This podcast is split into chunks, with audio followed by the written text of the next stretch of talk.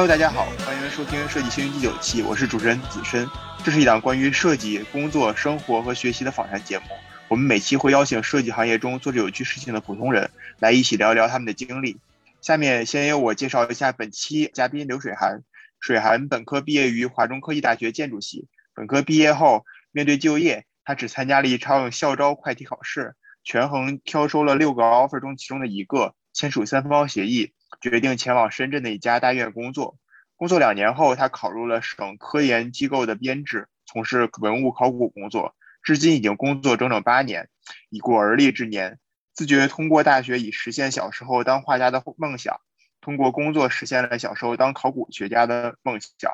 工作、学习、生活与理想能够比较完美的契合，确实可以知足常乐，能够成为偶像梁思成先生、林徽因先生那样的学者。从事与他们相似的工作和研究。那么，就有请水涵先介绍一下自己。大家好，我叫水涵。然后呢，我如这个子申所介绍，我是二零零八年呢，在河南省的洛阳市参加这个高考。当年我们省高考的人数和现在也差不多，都是将近超过了一百万的这样的考生。所以那年呢，发生的事情比较多。经历了这个一月份的暴雪，经历了五月幺二的汶川地震，那么在高考之后呢，也经历了我们八月份的北京奥运会的开幕式，所以那年的给我的经历是比较多的。那当然呢，也接受了当年河南百万考生同台竞技，那么就是有幸的考入，就是。首先，当时我很，我感觉到很开心，就是终于能考出河南省，因为我们河南省始终是和河北省是用的是同一套卷子，就是那个衡水中学那个全国一卷，就是当时河南、山西和陕西是教育部考试中心命题的，就叫全国一卷，我们是一直在用，就是从恢复高考七七年之七七年是全国呃三十多个省市呃。自主命题，等到七八年全国统一高考之后，我们河南省一直使用教育部考中心命题，所以就不存在那些就是可能分省命题，比如说相对来说北京和天津那么容易的模式。当然，我们当时可能和此时那那一届还一样，我们当时是考前估分报志愿，就是说报的不能说太高。其实我选择建筑系呢比较偶然，上高二的时候，就是那个时候我们上高中的时候是。使用的和你们的教材可能和一群的是一样的，我们都是用那种叫全日制普通高级中学教科书。他们等到零四年，子申那时候可能是使用的是那个已经是叫新课标了，新课程标准了。我们那个时候呢，在高中三年级的第五册的语文，有一篇梁思成先生的文章叫《中国建筑的特征》。然后呢，这个这篇文章呢，它其实呃，我后来了解到是。梁思成先生呢，在建国之后写的是大概是一九五几年，他呢就相当于这篇文章相当于我们大一上这个建筑概论课性质的，他这个算是个古建概论，那么就大概了解到这个建筑呢，尤其是古建筑到底是个什么东西，他就把它这个建筑的体系，比如说建筑它是由哪些结构组成的，三段式、台基啊，这个柱子，然后斗拱，它包括这种宋式建筑和明式、明清式建筑的特征，还有一些我们中国最显著的屋顶，还有好多种，嗯，它的层级结构什么样？就这个意思，这个这个文章呢，呃，我们当时。嗯，都用那种削金型的中学教材全解，然后呢，大概知道了，就就那个时候我知道了，就是呃，梁先生和这个林先生呢，他们是夫妻。我以前只知道林徽因是个诗人，不知道他是建筑师。然后通过那篇课文呢，知道连思成是个这个建筑学家，但是不知道他们都是从事古建筑研究的。哎，我是大概就是在二零零六年的时候就知道了，呃，他们的这个经历。我出生在洛阳，就是一个十三朝古都。那么我们这个城市呢，它是这样的，它有五千年的这个文明史，有四千年的城市建设的历史，也有一千五百多年的建都历史。它比北京还要长。北京现在从就算这个辽南京和金中都开始算到今天，也就是将近八百年，它并没有洛阳长。那么所以，而且这个洛阳呢，它是。我们说这个泽中立国，其实从那个甲骨还有青铜器上那个宅子中国，因为当时中国在先秦时代是有很多方国的。中国最早地域性的称谓，就像有楚国、秦国这样的，就最早就是指这个河洛流域。那么延伸出、衍生出我们现在这样的一个，从这个辛亥革命以后，呃，由这种五族共和，就是所谓的满汉蒙回藏这样的一个五族共和。然后再到建国之后的这五十六个民族，衍生出来一个民族共同体，我们才有这样的一个叫中华民人民共和国。但是这个中国的这称谓这个概念也是不断扩大的。我说的这个意思呢，就是说我成长在这样的一个历史的环境中啊，虽然这个洛阳城在历史上毁过非常多次，就像范仲淹北宋时的范仲淹说的啊，若问古今兴废事，请君只看洛阳城。就是还有一点是是这样的，我要介绍一下我这个家族的这样的一个背景。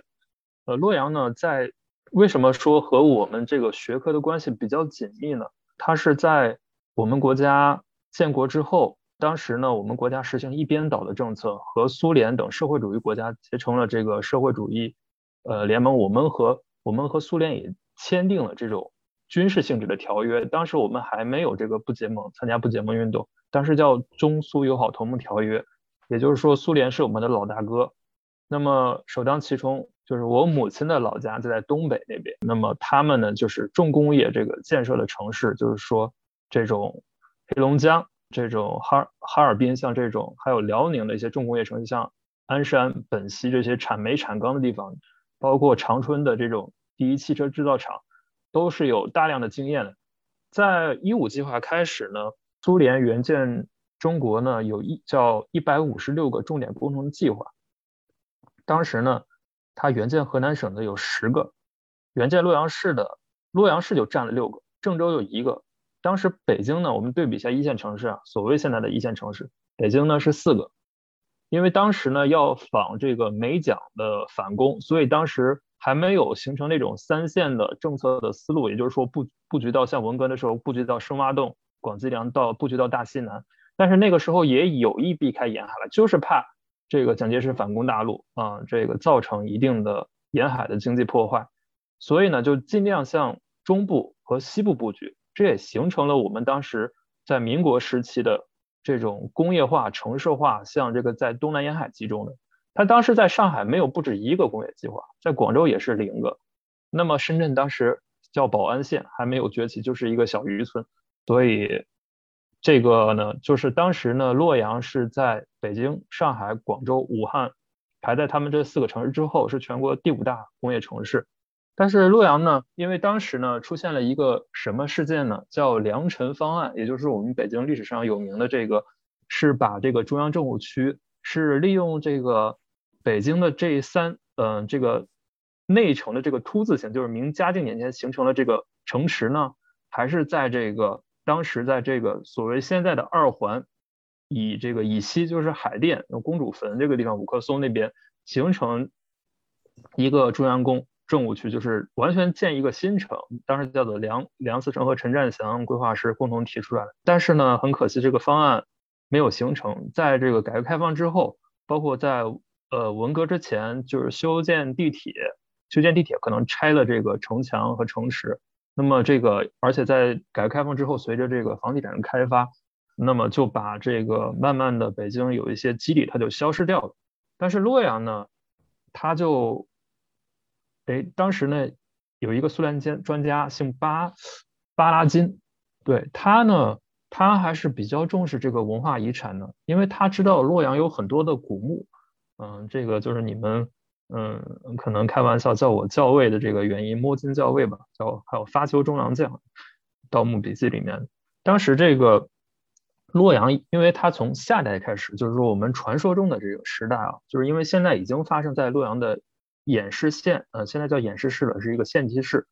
他发现了这个二里头的这个文化遗址。那么二里头呢，它是有最早的宫殿，还有那种绿松石排成的龙形，还有一些大型的祭奠遗址。它可能是一个最早的一个。包括在河南有个文化遗产叫天下之中，其实就是在河洛地区的，就是以前那个洛阳周边的叫这个河南是怎么来的？河南省洛阳以前就叫河南府，嗯，因为。明代的这个像清华大学这个 王贵祥啊、吕周还有刘畅这这些先生们，他们呢就是研究这个课题啊，就是可能子申也呃略微听说过啊，就是他们这个研究这个抚州县，就是当时呢河南它作为京师的时候，就作为首都的时候，它叫京兆尹，然后包括可能是呃就像现在的就是对比一下，就是当时那个我们都看那个包青天，包青天开封府的府尹。当时就相当于就相当于北京市的现在的这个这种卫戍区司令或者兼北京市这个市长一样，他大概是有这样的地位。嗯，现在的所谓的一些郑州市属的这种登封呀，就是嵩山、中岳嵩山，还有一些其他的一些地方呢，以前都是属于洛阳管辖的。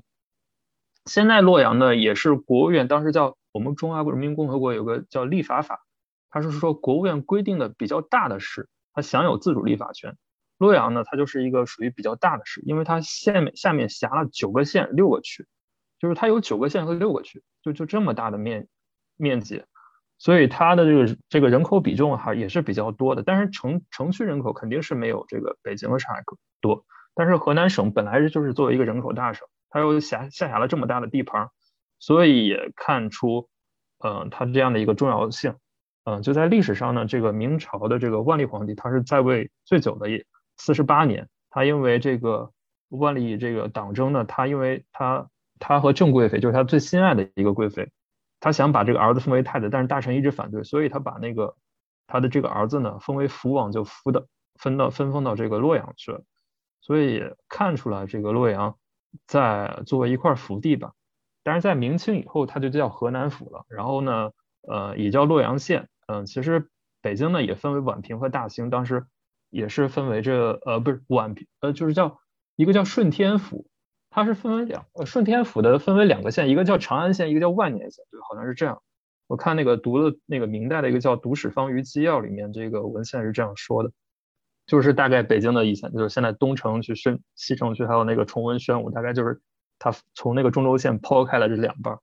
洛阳作为这个首都，还有作为在宋以前，它都是作为首都或者陪都的性质；在宋以后，在金代，嗯，就做过一定程度上的类似首都。因为当时宋金呃在打仗的时候，他们就有一个协议，当时把想把这个河黄河以北的土地收复过来啊，我口误口误，应该是这个蒙元和和南宋。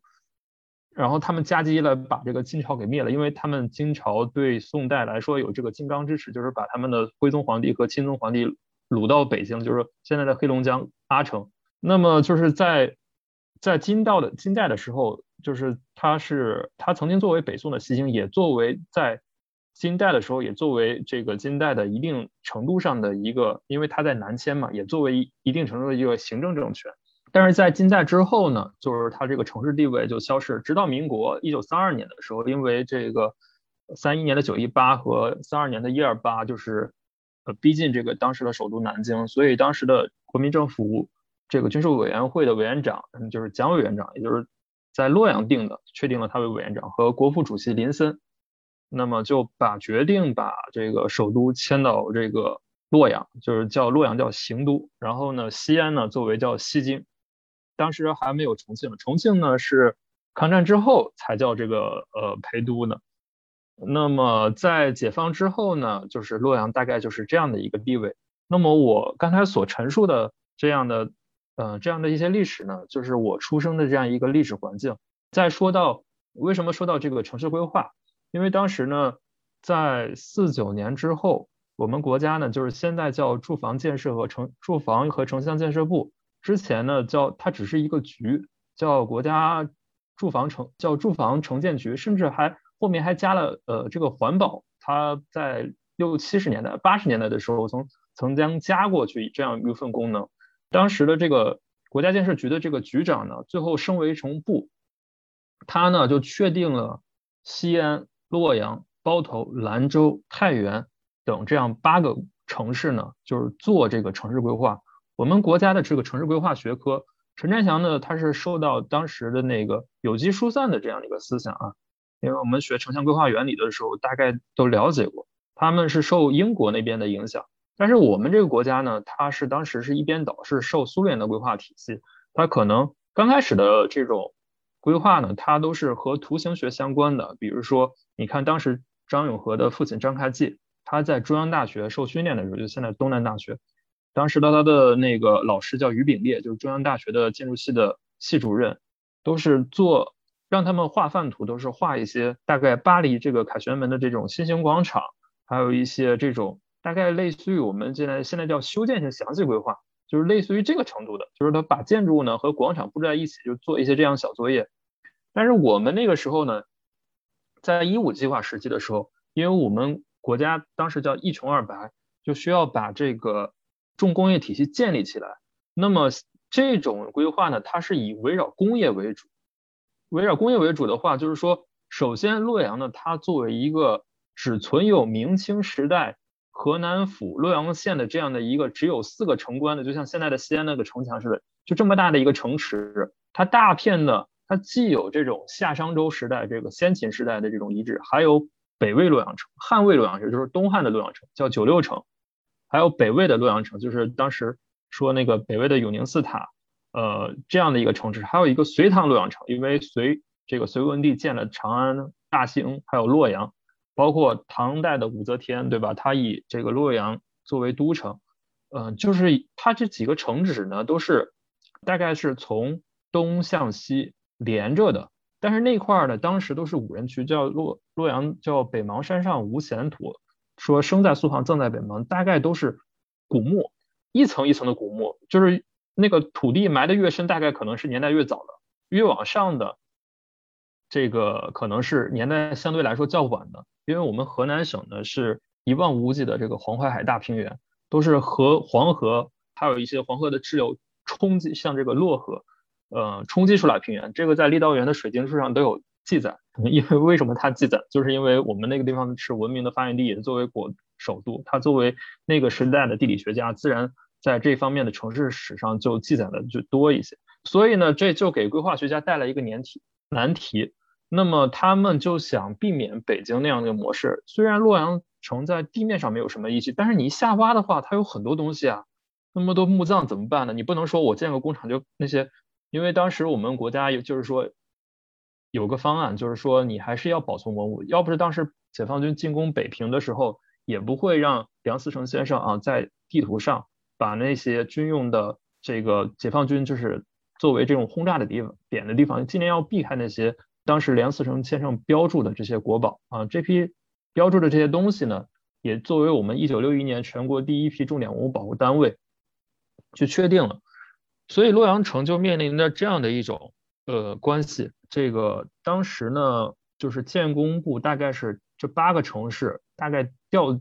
召集了大概一两百人，其中大概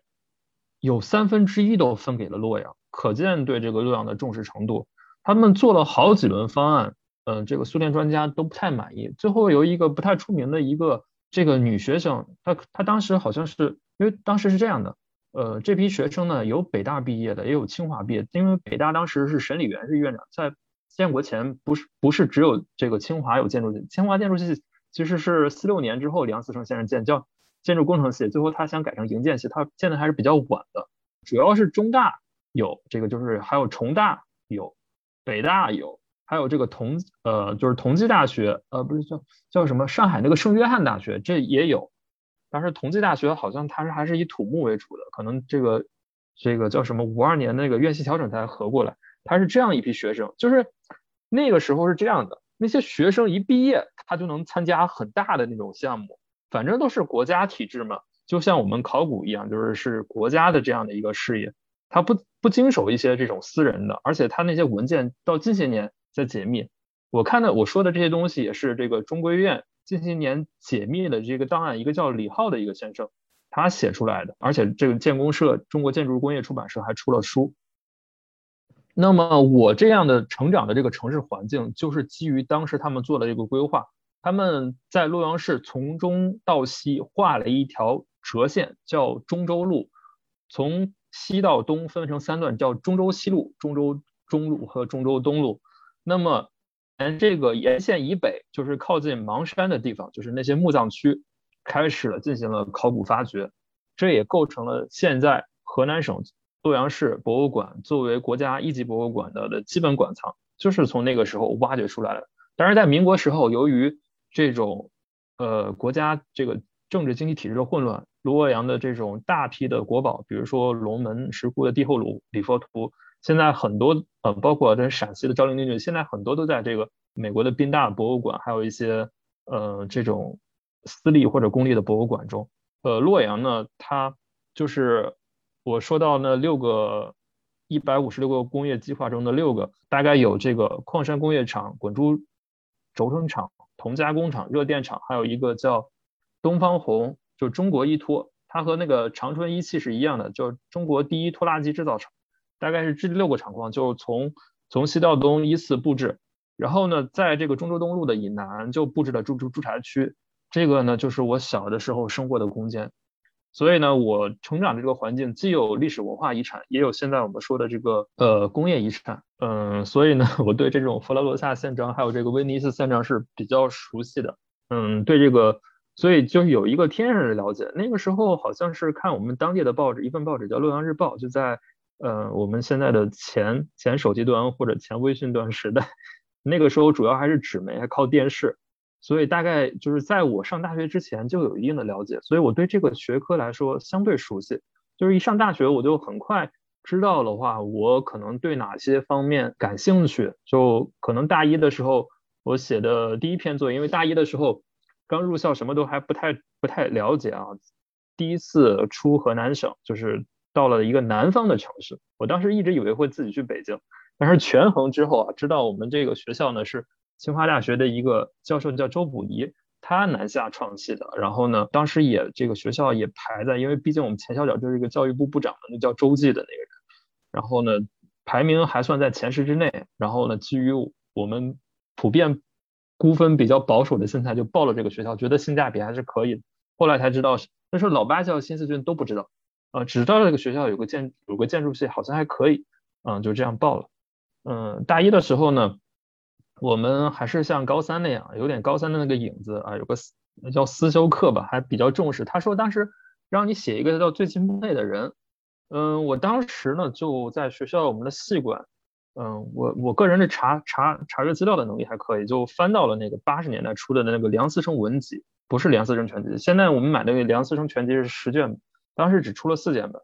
我就把那个这个书好好的研究了一下，嗯，我就说。我想成为什么敬佩他？然后这个先生梁先生他做了什么样体系？我就大一的时候，我们那时候还没接触这个中国建筑史的课，我就做了一番梳理，所以大致确定了自己的研究志向。然后在大学五年之后，我就把我们系图书馆有一套这个三二年，嗯，三三二年商务印书馆出的这个《李明仲营造法式》，我就把这套书记了整整四年。上次借竟然看那个书签还是。还是二三十年前，就是大概八几年、九几年借的，都没有人看这个书，呃，觉得挺遗憾，可能也没人兴趣，觉得看不懂。现在，因为我们当时都是啊，比如说这种四大呃建筑师啊，什么包括还有一些北欧的建筑师，甚至一些日本的建筑师，我们都去追这个，没人去追这些古董，所以他们就相对来说落寞。但是我呢，就是基于这个兴趣，基于我的这个成长的环境，我就这样去选择去做一些事情。之后呢，才是我这样职业发展的这个道路，大概是这样。非常精彩，感谢水寒。我还没有去过洛阳啊，然后一直对洛阳是感觉很神秘、很好奇。但是听你这么一讲，就是一方面跟这个北京城的这种历史性的关联，和另一方面是跟我们过去苏联时代吧，跟我们交好啊，或者后面交恶这个过程中啊，就是有一些这种合作呀，就是其实这是一个很长的一个历史的脉络的梳理。我觉得这个是非常难得的一个资料。就是口述的一个资料，就开拓了很多眼界。那么就顺着你刚才说的啊，就是有幸到华中科技大学读建筑，然后慢慢的在这个层面呢，就是你开始接触建筑，同时开始自己自学很多关于这种呃中国传统的这种建筑史的一些很珍惜而且也没有人触碰的史料。那么其实这个时候呢，我发现很有意思，你做的这件事情是一件很孤独的事情。从你个人的境遇再跳到当时的时代背景。比如说那个时候零八年前后，对吧？那时候金融危机，对吧？那个大的环境啊，包括这个国家这个四万亿经济计划呀，以及这个国内的汶川地震呀，还有北京奥运节点，很多宏大叙事的事情，跟你的个人的这种很微小的历史进程，在这个时间时间点上，看似是有一些这种恰恰的不合时宜，因为你在做的事情似乎是跟当下的进程是没有什么关系，呃，你是一下子跳到一个这个历史的乌托邦中去。重新去回溯他们，所以说结合现在啊，大家对对专业的看法，可能说针砭时弊，说我们要追随时代的潮流去做时代所需要做的事情，对吧？建筑学在当下已经不是一个热门的行业。那我就想问你一下，就是说在当时那个时候，对于这个专业选择呀，包括这个你身边在刚入学的时候这种周边的择业观呀，还有就是当下的这种比较，你有什么样的感受？那么再就说当年你这个选择对你现在到现在你说而立之年，对吧？就是到底有何种影响？就是我再把你拉回来，那么我们把就把这个时光的镜头呢拉到十三年前，嗯，二零零八年，嗯，是这样的，就是当时呢，我是第一次到武汉，那么也，嗯，当时是坐的那个从洛阳到广州的这趟这个绿皮火车，因为当时没有高铁，也没有动车，二零零八年时候，这是最快的一趟，那还是 Z 字头的，从洛阳呢下午三点钟坐车。当天发生了一件事，新闻联播播报了，我记得很清楚，就是这个结束了这个四人帮，开启了间接开启了改革开放过程当中，我们就是文革后的这个一代这个呃，就是党和国家领导人这个华国锋他去世了。然后那天晚上呢，就是在凌晨一点钟到了武昌武昌站，嗯，那么就是经过了所谓一桥飞架南北，天堑变通途，这个武汉长江大桥，好见到了长江的宽阔。但是当时南方的那个湿漉的环境，还有这种，嗯，好像第一次看到蟑螂这种虫子的，就是让我还是感觉到很不适应。进到华中科技大学，给我的感觉是，哦，这个学校就是树多，这种悬铃木，还有这个樟树，就是法国梧桐。哎，我当时就心想，我说这个和我们当时的叫现在的河南科技大学，以前叫洛阳工学院，我说这都是什么破学校呀？就是和因为当时宣传的，我以为就是像武汉大学那种樱花呀，什么民国建筑。因为我看的都是那样的宣传，就没有想到，我说这个学校太烂了。虽然面积很大，但是好像看的都是外面挂的那个驾驶员，就跟上海那个弄堂一样的，大爷大妈挂的那些那种裤头背心都挂在外面。哎我，真是真是太太生生活气了。我就觉得对这个学校只看到一个灰土土的什么一个体育馆，好像是上世纪五六十年代建的，就感觉这个学校已经脱离时代很久那种感觉。但是这个是我入学前的第一天印象，第二天的话就。我们就是，呃，就进入到那个建建筑工程、建筑与城市规划学院的那个系馆，它是大概八十年代建的，八十年代建的，有一点那种包豪斯的那种风格。嗯，这个也是我后来才知道，就开了一个门门门上就呃显示了一个，就是在二零零八年之前的五年，就是从零三年非典那年到二零零八年，我们这个整个学院的一个就业情况。说是百分之一百就业，还不是百分之九十九，都是行情非常好。因为那个时候，可能一群你知道，或者是呃子生可能也感同身受一点，就那个时候觉得好像是，因为我们你看啊，就是这个华为，就说这个华为这个手机吧，华为的高层全都是我们学校毕业的，那个孟晚舟我们学校毕业，那些那些高层，这个华为可能就是说我们学校的，可能就是一个校校，我们是学校是校园孵化器。就是通过我们这些校友撑出来，还有那个中兴也是，包括腾讯的这个张小龙，他也是华科读书的。华科的这个校友圈在这个这个现在这个所谓很火的这个移动端是比较火，但在当时，软件学院、计算机学院根本都没有人报，呃，就是大部分都是调剂过进去的。当时呢是比较兴实体行业，叫机械学院，这个是我们全国评估是一直是第一，叫机老大。还有一个是光电学院，还有一个是电气学院，当然就是说国家电网这些东西，啊，这些一直都是我们华科一直是全国呃最好的。还有那个这个建筑呢，可能是属于武汉那个学生，湖北的学生属于可能中间排位。我是基于兴趣，我就第一志愿选择，我第一志愿就是这个，所以我就很高兴收到了这个这个建筑系的这个录取通知书。但是呢，我的同学大部分呢也是第一志愿是，少部分是调剂的。他们可能有的想报这个同济医学院学医学，没八年里本硕博连读的没有进去，呃，或者是说想学那个机械光电被调剂过来，这也情有可原。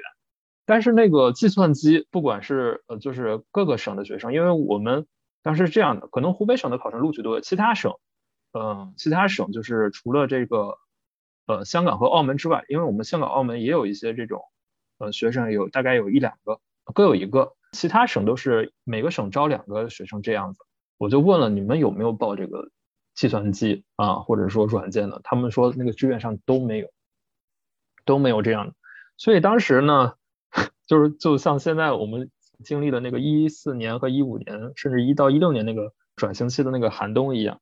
当时压根儿就没想到，就是说会是这样，因为。嗯，我们当然，我们作为学生，当时也不知道那个四万亿的那个背景，就是现在的那种困境，就我们现在这个行业的困境，就像当年那个计算机是一样的。所以我们当时没有意识到这个手机端，甚至是这种网上叫什么网购会兴起，对吧？它大，包括这个微信的出现，因为当时我们觉得这个可能用几年就淘汰了，谁知道这个微博、微信用到现在是会离不开它，而且间接影响了我们这种交流和行为方式。当时就是一个短信，对吧？我们包月多多少条。那个彩信了不得了，而且我当时很蠢，搜一些呃那个明星的图片嘛，当时用了一个诺基亚那个激活 N 九五，我就下载了四五张图片，一百块钱没有了，就是那个流量就废掉了，可能就是可能那个兆数比较大吧，可见而知当时那个流量是多少，是在我们那个就是二零零八年的那个九幺八那个这个国耻日的那个晚上，我们学校开那个。大会，我们在光谷体育馆，我就发生了一件这种糗事，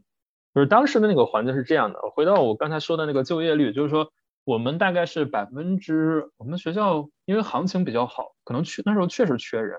再加上那种时候武汉的学生，当时因为武汉是有中南建筑设计院的，就是中南院北上的，然后去华华东的，还算来说就是各个平分吧，没有说像现在可能某一一窝蜂的去。哪个程度？至于说去地产的更没有一个都没有，呃，去规划局的，就是是这种所谓的成公务员的没有，那时候都很单一，就是就业的就是去设计院，然后毕业的时候呢有保研的，因为但是保研的时候，我们当时保研的话只能保十个，不像一零二一二零一四年之后，因为那个时候在二零一三年之前。读研究生都是公费的，就是你不用掏一分钱的。二零一三年之后就改革了，就是说我们学硕是交八千到一万块钱，然后专硕可能交的是更多。嗯，而且保研率也大大提升了。其实这个和进进入新常态有关，这个都是后话。读研的话，可能占比例也不是说特别高，加起来可能一二十个吧。啊，出国的也是大概和这个相当，所以就是在可能超过半成，超过百分之五十。都是这个就业的，但是就业非常好，而且这种性价比，这种薪资收入也很高。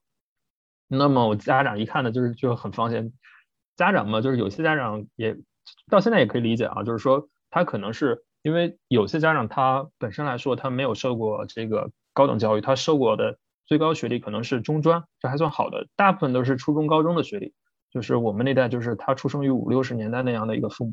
就还不像这个。现在的零零后父母，他们已经是七八十年代、八九十年代那个大学生了，他们普遍来说这个学历就高了，因为那个时候的在六五六十年代出生的，他们那个毛入学历是非常低的，他还是属于精英式教育，就和现在是不可同日而语。就是说考虑我们现在当下的选择项，一定要考虑就是当时的社会历史环境，就是那个社会学背景是什么，这样才能有一个正确的一个评估，不至于走向一些歧途。所以我们当时的那个环境，你想当时没有手机，也不方便上网。我在上高三之前的话，除了那个高考志愿的话，我就没有使用过这个互联网。那个时候手机是也不允许带，哦对，有手机叫小灵通，就只能发短信打电话。而且就是可能每周限定次数的，就是没有上网这个功能，就是大家都不便利，也没有网课这种已经可能说影响到我们学习方式这些东西的都没有。所以在那个相对来说比较闭环的环境下，就是一个区域一个区域，它还保持相对的独立性，不像现在我们国家某个地方发生一些事情，好像都出现这个灰犀牛效应啊，都一个地方杀人或者这种极端事件啊，不是说杀人就是极端事件，另一个书院可能也会效仿，当时是没有的。当时呢，你想就是通过电视和纸媒，所以大家的信息渠道过得也窄一些。就是可能我呢是基于兴趣，还有我的爱好理想，因为从小因为看洛阳市很多古建筑，我就比较喜欢画那些东西。虽然我没有上过这种少年宫，但是小学的我们小学初中的美术课都是常开的。我交的那个作业就是我没有受过任何的训练，就是但是都。得了这个可能是这种，当时还是百分之都得了大概九十分以上，甚至拿了很多次满分。所以我上学的时候，对于那些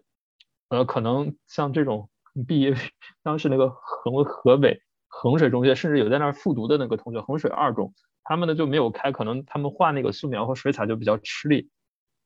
就一直被老师说。但是我都没有，我虽然我没有受过训练，我听家长偶尔说起过，好像这个建筑师是一个高收入的行业。但是呢，我还是以自己最喜欢的这个专业为选的。你就是说让我现在倒回去选吧，就是说当时我上那些什么上海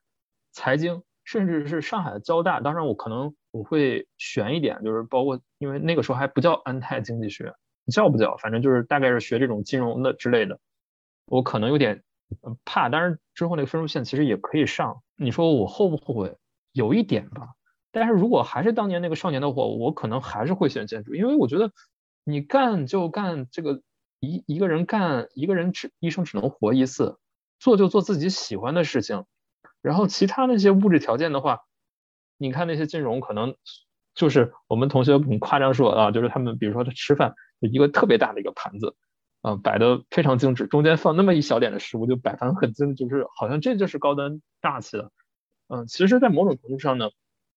当然我没有说这不好啊，你要给我让吃的话，我我觉得享受享受也不错。但是我们没必要沉沦于那种物欲化的环境，就是我还是把自己的个人的兴趣和志愿放在第一位的。至于听其他同学，因为那天晚上是开家长会，是全第一次见到全国有各个省份的家长，啊，他们就说就是相互比较嘛。第一天的卧谈会，包括卧谈会也是啊，你考考多少分，你是某个省的，然后就相互吐槽大家的学习情况是怎么样。可能就是我和另外一个室友。就是我那个室友很奇怪啊，都是河南省的邻省，我是河南中间，一个是河北省的，一个是湖北省的，还有一个是安徽省的。大学这四个室友，安徽省的最轻松，因为他们是自主命题，他们语数外和理综都是自主命题。作文很奇怪，叫“提篮春光看妈妈”，这种这种可能写一篇记叙文就可以，不像我们当时那种思辨性的作文。大概就是这种情况。对比了，就是我和河北的这个学生可能学习的更苦，但是我们河南省人数多，大概就是回忆这种情况，所以。我对当时的情况呢，就是基于这样的一种认知，就是基于自己的理想。不过对比现在来说的话，就是从我大概毕业转型之后，从从我毕业之后，我我毕业那年，刚才子申也介绍到了，就是说我就参加了一次校招，因为当时嗯，就是说我对这个呃这个我到底是出国呀，是考研呢？因为我是放弃保研的，我的成绩呢，当时排名的是我们年级的话能保研的话。就两个人，一个是第二名那个男生，他是转专业过来的，他他可能刚开始他是浙江省的，浙江省温州市的，他刚开始没有被我们建筑系录取，他是第一志愿也是报的建筑系，他是被土木学院录取的，就是一个叫工程管理专业，但是他转过来比较下劲儿，他就在那些公共课上占占分比较多那些课上，呃，他就下了大力气，然后呢，就是这个加权和 GPA 他就排名比较高，我呢大概就是只能排在就是就是这个中。比较中间的这样的一个档位，就不是说最优最优秀的一批，但是我这个档位就是说在能保研的学生中只能保本校，但是我就对本校的老师，我已经看了他们五年，我就知道他们那个那个学术层级大概在哪里面，因为当时他们是八十年代毕业的，就很多就是本科毕业就留校了，他可能不是说我听我们，因为我导师就是院长，他是华南工学院，就是现在的华南理工大学的这个学士，然后呢，华中工学院当时还呃就是我们华中科技大前身前身也是华中理工大学。的前身叫华中工学院，这个建筑学的硕士，然后呢，呃，又去这个自他这样，他也是这种毕业之后，因为那时候来活快，他就自己单干了一段时间，大概有三四年，然后自筹学费到德国留学。八十年代来钱快也容易，然后之后又跟那个清华大学的秦佑国老师先生读了这个呃建筑这个技术方面的这个博士，就是绿色建筑方面，然后呢。从九九十年代九五年开始吧，就是开始从这个讲师班主任当起，然后最后做到院长，就是这样的一个经历。所以他就了解那些老师的情况，就是说那些老师为了混一个博士，就跟他读了好多年，都已经快要到退学被退的边缘了，就还没有交上那个论文。所以我我耳濡目染看到一些老师，他可能有一些层级不是说特别高的，可能有一些刚评估，可能昆明的一些学校。他通过考博考到华南理工，然后留下，这还算好的。还有一些就是说他压根就没有经受过这个学术训练，他就直接留校了。好一点的吧，他过了一注或者是过了这个注规，就算好一点的。因为我们学校规划其实比较强，以前他合并了一个学院叫武汉城建学院，他那个学院呢是规划强，呃，所以我们现在规划的评估能进比建筑要好，就是那个时候，因为在武汉城建学院那边他们叫规建系。就是所以就是现在我们华科的东校区，就是那边是其实是连着的，然后当时就隔了一堵墙，现在那个墙早都没有了。就我们是二零零零年那个是合校，就把同济医学院、武汉城学城建学院，还有华中理工大学，还有一个叫武汉干部职业什么学院吧，就是这四校给合并了，合并了是现在华中科技大学。所以以前所有一些老华工的学生，包括老同济的学生都觉得很亏，他们叫同济医科大学。就像现在中山医科大学，就包括以前还有华西医科大学，他都觉得很亏，那给我们学校这个名字都没有了，就是弄了个华中科技大学。刚开始我们都嘲笑说说都没听过，还以为是个三本呢，就就是开这种类似的这种玩笑吧。嗯，就是说知名度下降了。回到刚才说那个话题，就是我们当时对这个职业的选择，大部分呢还是就是可能会受家人的一些影响，也考虑到一些收入的。但还不是说主要的，不像现在我们，呃，我的学弟学妹他们在择业，就是包括一三年、一三年一四，呃，我是一三年毕业的，就包括一四年和一五年毕业那批，他们就是零九级和一零级，就像子申那么那样的，可能就比我们焦虑很多，因为子申还有他是继续这个求学的，他呃中间虽然有实习，但是他没有正正式的这个工作过，他是就是一直上上去的。但是我们那个就是那那两那些年就比较明显，就一下子就可能就是这个所谓的去库存。我在设计院感觉感觉到了那些楼台管所停建，还有一些就是因为那些楼台管所设计的都是公共建筑，对吧？就是像可能做方案，大部分这个都是还算比较有意思点的。有一些呢就做住宅了，就可能嗯就是开始算面积，或者说。你这个算日照阴影，就是刚开始做的可能初级的，就是做这些东西，他还可能还不让你做那个表之类的，或者说排判的一些前面的图呀，还有一些分析图之类什么，嗯，大概就是这样。所以我们就是当时对于评估呢，还算是整体来说是比较理性和客观的，就是基于自己的兴趣爱好。那么我们这届学生呢，大概在学校里面呢。大家还来相对来说都比较投入，就是放入在那个设计上，就是比如说我们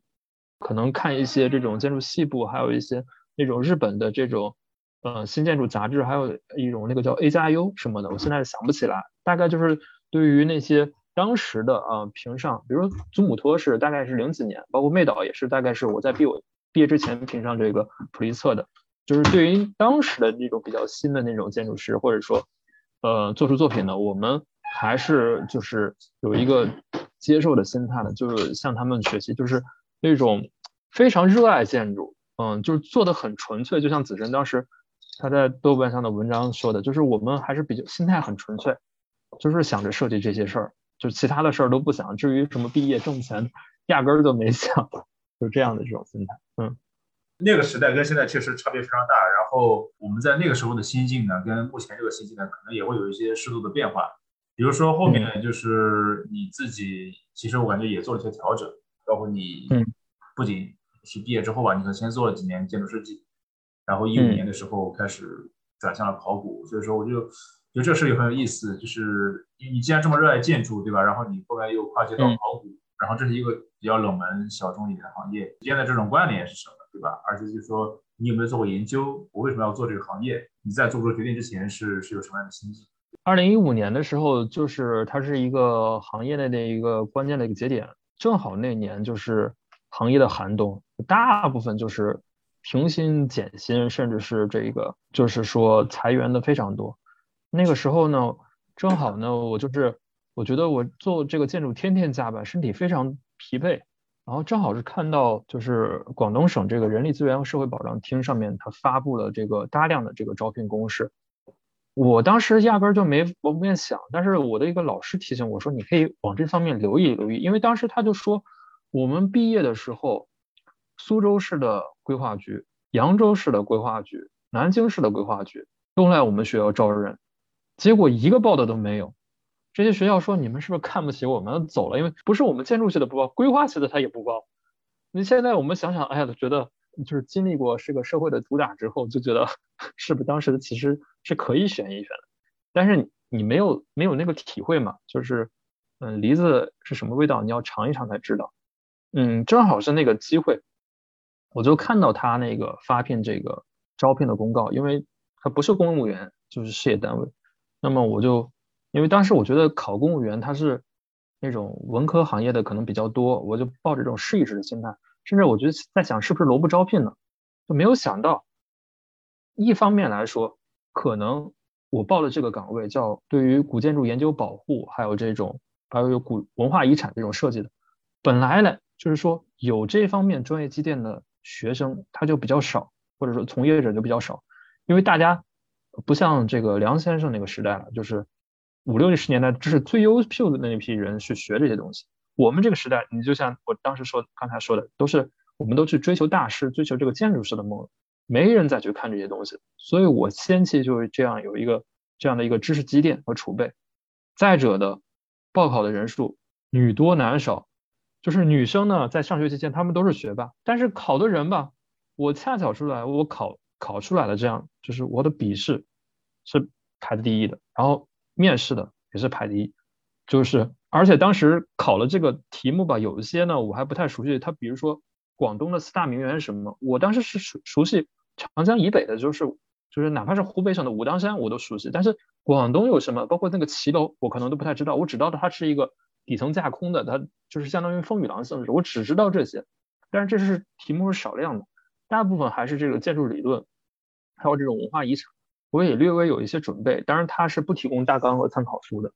就是面试的时候，大概也是问了这些问题，比如说问到广州市的某个区，我都不知道，但是呢，我基于自己的理解，我可能回答一下，就是这样。可能这个男生太少了，他也比较想要这个啊，就要了我和另外一个这个从事规划行业，还有一个考古的，就是录取了我们三个，是排名这个第一。所以当时就是也是那个行业的那个契机，有这样的一个呃人。就是给我提醒一下，你是不是可以考虑一下这这一方面的选择？如果不是，如果假如说我当时还和学长学姐在零八年之前那个就业环境的话，我大概率也不会选择，可能还是在建筑行业内。但是我这个理想呢，就是因为其实为什么在毕业之后没有实现呢？因为没有那个契机，就是我对这个文物建筑行业，包括考古界还是了解比较少的，就不知道有什么样的单位。可能我这几年看了这个，我在故宫就修文物，知道啊原来还有一些国家博物馆啊，比如。还有一些文文化遗产研究院、古建所呀这些东西，我可能才了解到。但是我们当时只知道设计院，就是那个那个，因为是前移动端时代嘛，就是那个信息来源还是比较单一的。就呃毕业之后呢，也是忙于画图，对于这种往事落上的世界也关注比较少，就这样的一个原因，就踏入到这个行业。你之前的建筑背景，在你后边这考古的这个思维方式层面，包括工作方法层面的影响，因为我们其实，在受建筑学教育的时候，我们专业是一个理工和人文相对综合一点的一个范畴。那么，但是我我个人理解，其实考古有点有点类似吧，就是它可能涉及的东西也是非常广，因为不不仅是这个人居环境，对吧？我们的建筑还有城市以及景观，它还有很多是关于历史呀、人类学呀、还有地理呀各种各种层面的这种思考的这个这个维度。就是说，你能不能讲一讲，就是说你在这个事情上你怎么去平衡，或者说去关联建筑学这教育背景或者思维方式对你考古的这个思维方式、工作方法的一个影响？这样的，就是首先呢，我们这个呃学科背景，其实在很大程度上，它和这个考古学，因为它都和人相关。就是我们这个建筑学呢，是给人住房子，古代也给人要造房子。所以天然的有它的相通性，这些呢，就不管是地理学，还是人类学，甚至是历史学，它都和人相关。就是它无非就是考察的这个时间阶段呢，是现在这个环境还是过去的环境。那么，而且它这个所谓的学科设成设置上，就是说我们的一些干货，或者说我们建筑学上的以前叫什么手头功夫，或者就是一些一些硬核，在考古学上、人类学上它也有。它一些调查，比如说我们的一些测绘这些技能，考古也有这样的一个，他们这个考古学的建立比较晚，它是就是在二三十年代，就是梁思成的弟弟叫梁思永，还有一些李济，他们呢受过这个，就是从美国留学回来，也有在国内的大学，比如说当时的这个中央大学、河南大学，然后北北大培养出来的一些历史系的人，就这样，他们通过这种考古调查，比如说发掘了河南的安阳殷墟那些甲骨文。受到了这样的一个专项训训练锻炼，就是他们借鉴了地质学上的一些方法，叫地层学。哎，为什么我们现在说这种考古不等于盗墓呢？就是说，它是借鉴了这个地层学的关系。就是说，因为地层我们都看呃学过地理，知道那个地层的那个剖剖面，所谓的褶皱，可能地下的那个地质构造就会呃更加晚，更加这个早一些。然后呢，上面的就会晚一些。它就是通过这种打破的关系。就是拿一个小铲子，所包括拿一个洛阳铲，就是一铲子铲下去。它那个洛阳铲呢，它是一个中空的，中空的，就是可以把那个土样取出来，它就可以判断里面的这个土层是个什么样的一个性质。因为每一个阶段它烧过呀，或者说使用过生火熟土的性质，你是通过肉眼能辨认出来了。再加上我们后来那个诺贝尔的这个实验，这个有一个叫碳十四的，它应用到考古学，相对来说可以。断一个大致的一个年代，就是说，当然它这个时间跨度就比较大，嗯，所以我们这个建筑学的方法呢，呃，是应用到这个学科，而且我们涉及到绘图，像呃北京大学的考古文博学院，它就在呃间隔年招一届这个建筑古建班，现在同济大学也开了这个建筑历史工程，呃，北京建筑工程学院现在就北京北建大。他也招了这个古建班，所以这全全国现在有三个学校开了这个古建筑专业，他们就是基于这个呃建筑和考古的这个交叉来来学习的。因为大部分建筑考古它其实是城址遗址，它是需要考古发掘的。那么呃这个我们现在呢做规划是基于城乡规划法，就像上一期嘉宾他是可能是学规划背景，他就应该对这个我们国这规划界的这个根本大法。应该是了如指掌，因为考这个注册城乡规划是也要用的。当然，现在我们是国土空间规划，但是这个法也是根本法大法。那么我们建筑界呢，呃，我们古考古界呢，其实有一个法呢叫文物保护法。这个呢，就是说，呃，现在的呃一些也是建筑啊，但是它是古建筑，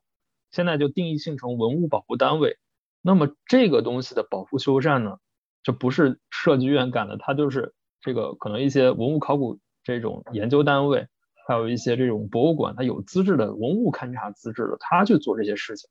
嗯嗯，还有一些就是涉及到这种大遗址，比如说北京城的这样的一个遗址呀，呃，它可能是涉及到这个我们规划层面的这个专项规划，它叫文物保护规划，就是我们城市规划中那个叫一个一条叫子线的一个东西。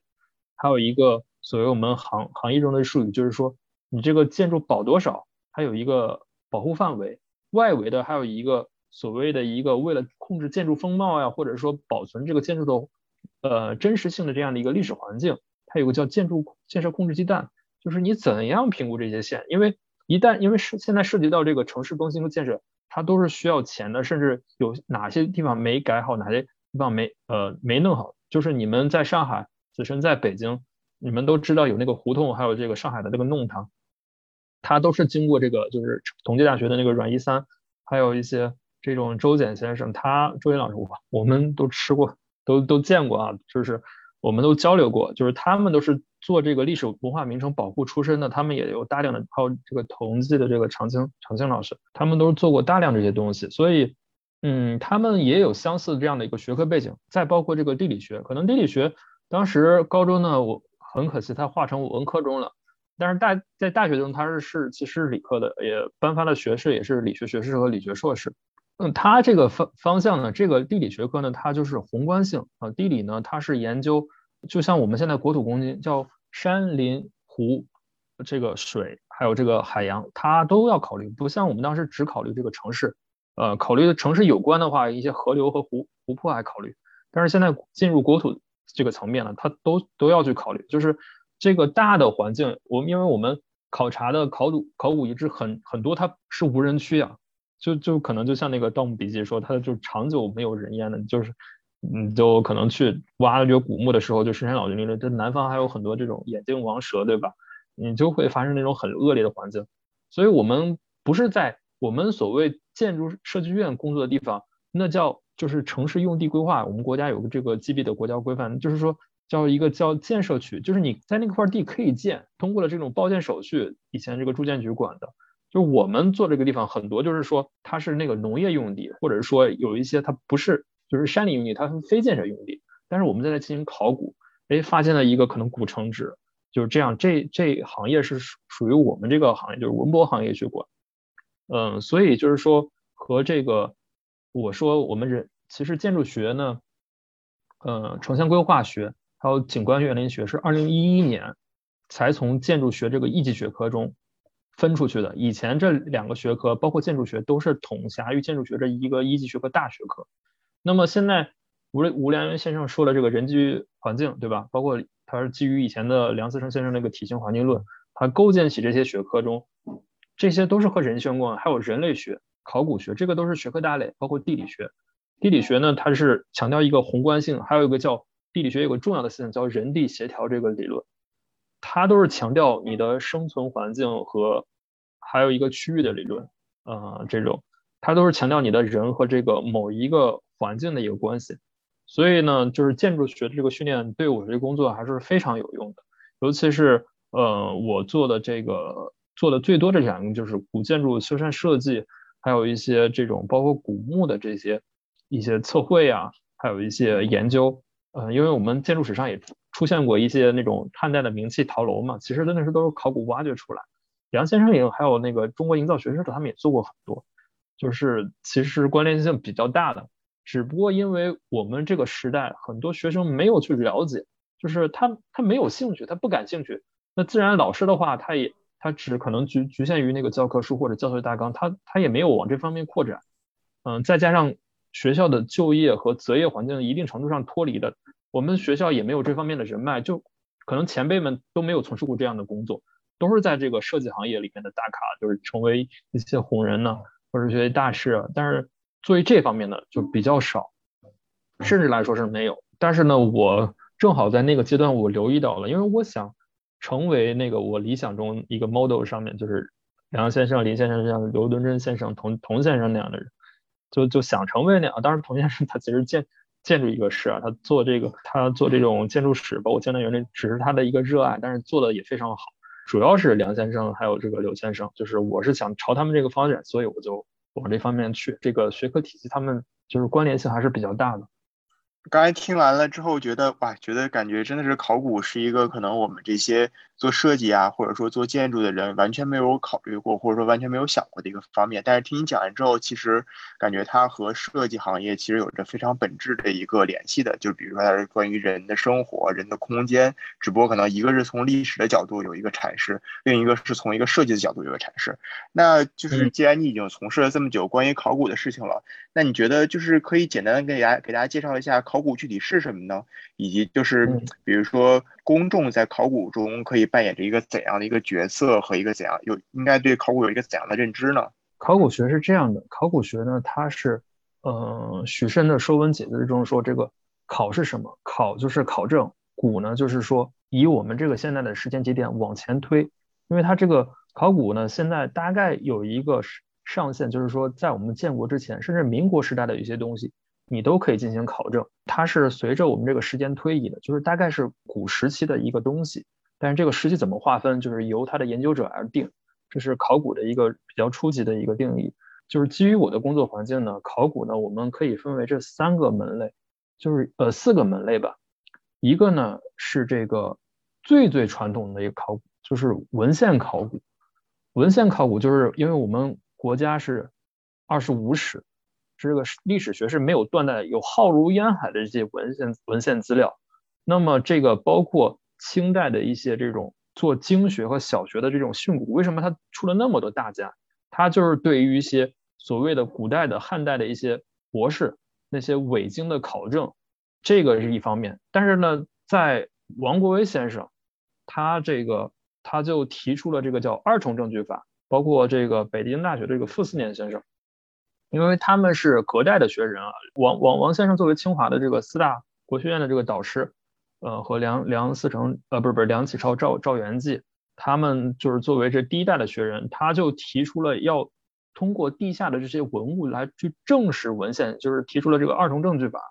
所以呢，就是有了这样的一个叫第二个部分叫田野考古。田野考古就是说，我们去可能会有计划性的选择一些挖掘，但是呢，不太去主动挖掘。大部分呢是我们现在这个挖掘呢，就是建国，特别是建国之后的挖掘，除了当嗯当时吴晗提出了挖那个明长陵，后来改成这个明神宗的这个定陵了。开了一座帝王陵之外，再也没有进行过一个主动的挖掘，大部分都是经过盗墓之后的一个被迫的抢救性保护的发掘。包括的那个我们现在就是今年出圈的那个三星堆遗址，那也是那个当时的那个农民可能是种菜的时候发现了，他再不挖的话，那要是不保护好，都被可能文物贩子就是盗走了。因为陕西发生了大量的这种青铜器流失海外，就是当时的那些农民看到这个瓦片青铜器，就一直挖，就是就是随着这种。外流失了，还有一个第三个行业就是当时在二九年的时候，我们中国营造学社成立，嗯，就是这样的一个基于这种地上文物的这样的一个考古，叫古建筑考古，呃，甚至是或者说大一点就是呃人居环境的这样的一个考古，它包括古建筑、古城址，呃，还有一些古人类的洞穴的遗址、穴居啊，比如说他住在山洞里面的，包括现在的一些岩画呀那些地方都是。这个时候发掘是吧？就是说我们地上可见的啊。第四个层面呢，就是水下的考古。所谓水下的考古，我们看泰坦尼克号，当时这个是我们九八年看的一部电影，就当时美国人就是打捞那个沉船，嗯，可能国外是基于探宝的这种心理，嗯，发现了那个杜撰的那个海洋之心。但是我们在广东省，就是有这个南海一号、南澳一号，就是南宋时期的沉船，它从这个当时的泉州，或者从当时的一些呃，南宋的首都这个杭州那边，哎，就是拉了一些这种我们的外销瓷器，还有金器啊、铁器，呃，甚至还有一些丝绸，呃，就是各种各样的。当时对于海外来说比较中国的东方，就像马马可波罗行记中说的这些东西，就外销到海外。我们包括我们这个国家这个文物局水下文物中心，对于这个定远舰、致远舰，就甲午海战的这些沉船的打捞，这个呢是属于水下考古，因为它是需要潜水作业的。大致是这四块，就是说我对考古的这个介绍是这样。然后呢，就是说对于公众考古呢，就是说我们公众呢对于考古呢，它有一个误解。为什么当时呃央视它出了一个视频，就是对连线那个南派三叔，我们这个文博行业都比较愤怒呢？嗯，就是其实想想来说，其实文博行业愤怒呢，其实在他这个专业的理解范围之内，一点都不算过分。但是对于普通人来说的话，其实呢，我们也可以从另外视角看，就是说，美国的一个这个社会心理学家，他叫萨宾，这个老爷子呢，二零零五年已经过世了。他写了，他是一个社会心理学家，他就他就发展了一个理论啊，叫角色理论。这个角色理论就是 role theory，就是这个 role 是怎么样的？就是我们每个人在经历一个事件中都扮演着一个角色，就是可能像我们中国说那个戏如人生吧，就是。因为考古这个事件呢，它是带有在外界看来带有一定刺激性的一个寻宝的，比如特别是你挖了就像海昏侯墓那样大量的金银器，甚至一些非常好看的，就是眼花缭乱这些彩画，就是彰显出权力、地位、财富这样的一些东西，这是非常吸引人的。所以呢，才有个南派三叔，他基于他这种考古的现实和头脑中的现象，啊，营造出这样的一些啊所谓的铁三角吴邪、张起灵和那个王胖子，对吧？他这种进行这种冒险的这里，其实也有点 copy 这种美国的这种探险的东西，包括我们中国古代的一些《搜神记》啊、游侠小说这样一种，呃，所谓的就是包括那个阿拉伯的那个《一千零一夜》，就是一个寻宝的一个过程。它就是它借鉴了这些我们世人普遍的一种这种心理，对于未知事物的一种好奇。那么央视基于这种传播学理论上的进一步推动传播，就是说啊，这个可能和呃，南派三叔写的这个秦岭神树某一章比较相似，他出了那个青铜神树，通过这个传播学。但是我们，那你说联系一个写盗墓的，对我们圈内的人来说，就是感觉到这个感情伤害比较大。但是其实是两种视角，就是说，那么现在出现了一个公众考古学，这个公众考古学 public archaeology，那个 public 我查了一下这个比较权威的一些字典啊，也看了一些国外，它是这个。出的专著，尤其是美国和英国这两个国家，他出了比较多的专著。北京大学的那个有一位老师叫赵辉，他也写了这个美国人合写了一个专著，他就定义是这个 public，就是说它是公众属性的，公众属性。但是这个 public 从词源上来说，其实是指向 government，就是管理和政府层面的。也就是说，这个事权始终是在国家层面，没有哪个国家把考古事业放纵到一些私人。呃，顶多也是这个研究机构，对吧？因为国内外我们这个土基于土地的产权性质不一样，有一些你像英国的考古，它属于某个贵族的领，那东西可能就归他，但是他可以选择捐给这个国家博物馆，就是所谓皇家博物馆。但是我们国家的这个土地都是是国有制的，就是公有的，在农村也是集体性质的，所以就是你无权去处置的东西，你你处置了，就是加上我们国家的宝贝实在太多，历史文化又那么悠久，就形成了这种盗墓和这种盗宝。然后呢，贩盗和这是是其实是我们古代历史上一个大宗的生意，就是基于这种现实。但是盗墓贼呢和这种社会公众，他出于一种探奇的心理，他不知道他这个行为对考古造成多大的破坏。因为考古学家其实是一个类似于一个呃真相的一个修复者和还原者，他是想通过古代的一些，比如说丧葬习俗，就像河南那个这个郑州附近。它出现了一个河洛文化的一个城址，它有几个坛子，它就摆成那个北斗九星的那个样子，因为有有几个星，它可能是一些有有一颗星，现在我们看到是北斗七星，它是旁边的有一些星，可能它作为一个行星体，它已经燃烧燃烧光了，那个石块已然已经不存在了啊。那么当时古代人就是看天象的时候，他就模拟出来这个。但是如果是把这些罐子盗墓贼啊，就只想的金器，就把这罐子踏碎，甚至是。摆放的不是原地的，那么这个历史遗存就永远的消失了。还有一个是，他们对这个墓室的一个扰动，就是有一些东西方位和顺序，比如说这个罐子是在上还是在下，它是在哪儿摆的，它是基于一个什么样的方位？因为有些东西墓葬它还它底下墓下墓下面还有墓，它不是一个顺序，但是他们一个盗洞打下来，他就把那个墓给打穿了，甚至引起坍塌，这些东西那个文化层。就我们就判断不出来是这个时代，本来可能能定位很准确。其实我们考古呢，就是对于古代的一个生活方式，甚至一个物质的还原。因为当时没有照片，也没有录像。如果当时有的话，我们也不存在考古学家这个意义了。就是我们现在就是尽可能用的手段来考古的第一段是就是断代。就像当时梁思成去啊寻找中国最古老的建筑人，发现那个佛光寺大殿，我们考古也是断代。呃，通过这种。甚至通过鸵鸟蛋，通过一些鸡蛋、呃鸭蛋，包括有一些呃粮食，还有一些动物的骨骼，来判断这个这个墓，就是尤其是这个涉及到石器时代古人类的考古，就是更是这样，它涉及到打磨石器，那可能有些这种东西，盗墓贼他通过有一些啊，觉得好像这个洞里面是有一些人类遗迹，岩化它把它剥离出来，但是他可能就把那些以前原始人的就是最初的那个痕迹给给打磨掉了。啊，当然也有一些农业生产上的破坏，比如说犁地呀，它把土土挖挖翻了。但是间接上，这也造成我们国内发现了很多那个大墓，比如说那个这个海昏侯这个墓，也是这个农田这个漏水，还有那个长沙的那个马王堆汉墓，就是发现了这种千年不朽的这个辛追夫人的尸体。到现在那个长沙医学院当年打开的时候，那个尸体已经过去了，大概是呃从汉代到现在两千多年了，那个皮肤还是吹弹可破，嗯，就是那个头发丝还是黑的。说这个这个夫人呢是死于这个痢疾，她就吃着甜瓜，吃着吃着可能急性肠胃炎发作，然后就就疼在疼痛中就是突然就是器官衰竭死了，就可能给了这样的一个鉴定结论。那广东考古呢，它是这样，这个地方属于百越的部族，就是它是受中原的文化的影响，中原的部族迁过来，就是在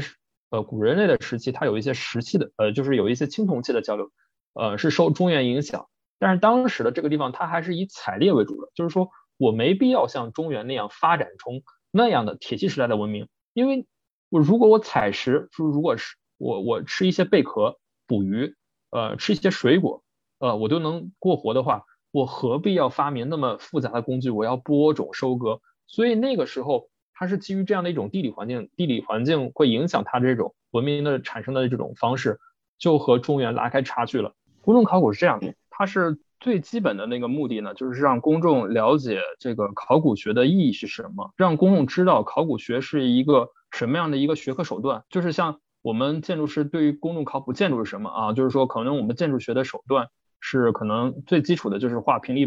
剖剖面这种图，还有一些效果图来去表达。考古学呢，就是让公众普知我们考古工作者干的这是一个什么样的工作，我们工作手法什么，盗墓会对这个。考古产生什么样的破坏，就是这样的一个目的。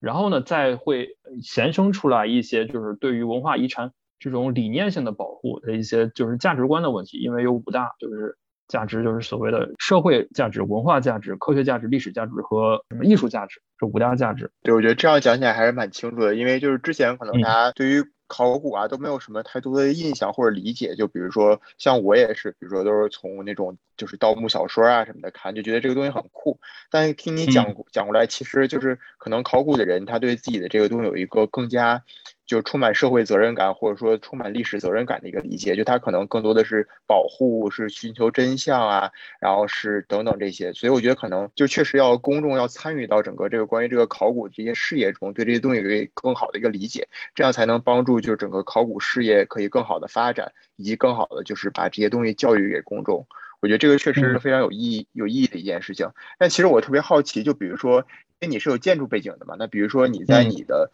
呃平时日常的工作中，你觉得就是你平时都在做一些什么样的事情啊？然后就是你的这些事情和你的这个建筑背景有什么关系呢？其实是有交叉的，就是有交叉也有本质的交叉呢。比如说，就好比说我们打捞出来那个呃南海一号的这个沉船，它是一个宋代的沉船，我们是整体打捞，整体打捞的一个好处就是说它外部的这个穿体墙。这个船体可以打捞。其实一个船，那有人做建筑模型的话，这个船也是个建筑。那它就是分层的，它这个船上面有甲板，它可能一二三层那个甲板，但是甲板已经腐烂了，就是所有那些木板，所谓的金器、瓷器，还有一些丝绸，甚至还有一些可能人的尸体啊、动物的尸体，都堆叠到一块儿了。但是那个海外的环海内的环境就是避免了盗墓，就像所谓的那个汪藏海的西沙海底墓了，我们就复原成那样的环境。我们把它打捞出来，首先要给它建个博物馆，这个也是建筑人干的事儿。当然，我们可能是作为甲方单位，就是协助一些招投标，但是我们可以从专业的技能上，就是提出来我们的使用要求，比如说你们该怎么样去保护啊？不是说设计院我们设计一个造型或者说一个空间就完事儿了，因为它这个它不同于一般的展览展展陈空间，展陈空间嘛，因为它毕竟是一个沉船啊，这是一个我们提供专业上的一个指导。第二方面就是说。我们配合一些就是他学考古的人，就是说我们从这个船的一些构造的这个角度啊，那个时候因为嗯，其实它是有一些损卯，我们可以看出来那个时候的一些木加工的一个水平，因为这个涉及到建筑材料，其实就像梁思成先生说的那个题型环境，说小到一个家具、一个器物，大到一个城市，这都是建筑学的环程。要不是他不会在清华建筑学既设城乡规划，也设这个工艺美术这个，还让莫宗江先生。去搞那个景泰蓝，对吧？就是林徽因先生也很上心这些事情的，就是都是一样的。就是我始终认为这是一体的。再有一个呢，就是说我本质上呢，就是说的事情呢，就是我们大学三年级接受了那个古建筑训练。我当时呢去的是既去了武当山，也去了湖南的一些那个呃一些老的老的老的明清时代那个祠堂。就是空间院落还是比较丰富的。就是那个时候呢，可能看的也是这个呃梁思成的那个《图像中国建筑史》啊那些手绘图，我们通过这种草稿，呃就是说草图，然后呢就是侧稿还有绘稿，就可能是在上 CAD 之前要画这个三遍这个图，这是最正儿八经的一个顺序。之后呢，要是有意思的话，你还可以就是做一些这种营造法法上面的研究，这是古建筑类的。这是我们的一个最基础的一个业务，还有一个呢，就是规划类的，就是比如说涉及到一些古村落的一些保护，还有一些这个古类人类遗址的保护，但是它都是文物口的，它外地的这种可能是属于文化局、文文文文广新局，它就委托我们这个单位啊进行一定的所谓的这个保护规划的设计，大的很大，大的可能是。一个村落、一个城市的一个片区，呃，一个园林，或者说整个城市的这种历史文化名城的保护，嗯，小的呢就是可能涉及到几片墓地，啊，就是这样的。它作为这个市保单位，因为文物是有四级的，一个是国保，就全国重点文物保护单位；第二个是省级文物保护单位；第三个是市县级的；还有第四级呢，它也是文物，它叫不可移动文物。不可移动文物这个概念源于文物保护法，就是说。可移动的就是说我们那种所谓的那以前中央电视台的那那不是我那不是考古节目，那那是一个就是一个娱乐节目，就像百家讲坛一样，就是那种鉴宝的，就是那种瓶瓶罐罐，那个叫可移动文物。我们这种不可移动文物，就是说你一步走的，就像房子一样啊这些东西，所以我们也会做这一块儿。然后还有一些就是说，那就是我们的呃第二项的重要任务，就是说你对这个考古的调查，比如说。嗯，你涉及到一些汉代的古墓，它可能的一些墓葬形式，呃，它是长的、方的，它的，呃，你就首先要把这个图给画下来。当然，这个我们广东比较少了，就是它可能这种墓，但是在中原地区，嗯，像我的这个老家河南就非常多非常多，就是你要把那个构造图给画出来，呃，还有一结构图给画出来，就是砖砌体的，甚至有很很多漂亮的这个斗拱，呃，这是一块儿。还有一个呢，就是说，因为我们建筑学的对这行不熟悉，我就列举几个单位吧。你像这个北京的住建部的这个中国建筑设计院，还有这个中规院，它都有这个历史建筑所的，呃，就是它都有这个历史研究所的，就是像傅熹年呀，还有这个，呃，有有一个老师叫我想不起来名字，一个女老师，他们都是在那边这种任职的。其实包括清华有清华同衡。还有国家文物局的中国文化遗产研究院，还有那个它下辖的那个国文研，还有这个，而且每个省市都有相应的这个古建院和这个考古所，这个是都是属于国家这个直属，它有是有有科研编制的，都有这些，只不过是我们这个建筑行业的没有去了解罢了。其实它需要这些人才，就像我在故宫修文物，它那个修钟表的，它其实在刚开始学自动化的，就刚开始我们也不知道，我也不知道故宫还有古建部。对吧？其实早都有了，要不他怎么修呢？那故宫那么多房子需要测绘，嗯，需要需要修缮，你去复原，对吧？它很多都是这个这个建筑学背景的，有其实有很多，只不过之前我们没有了解到。但是相对来说，可能从业来说，就是建筑学科班出身可能比较少啊，有可能他有的有有学工程的或者其他的就是那些人员，但是他中间就是经历过一个我们房地产这个热，就是八十年代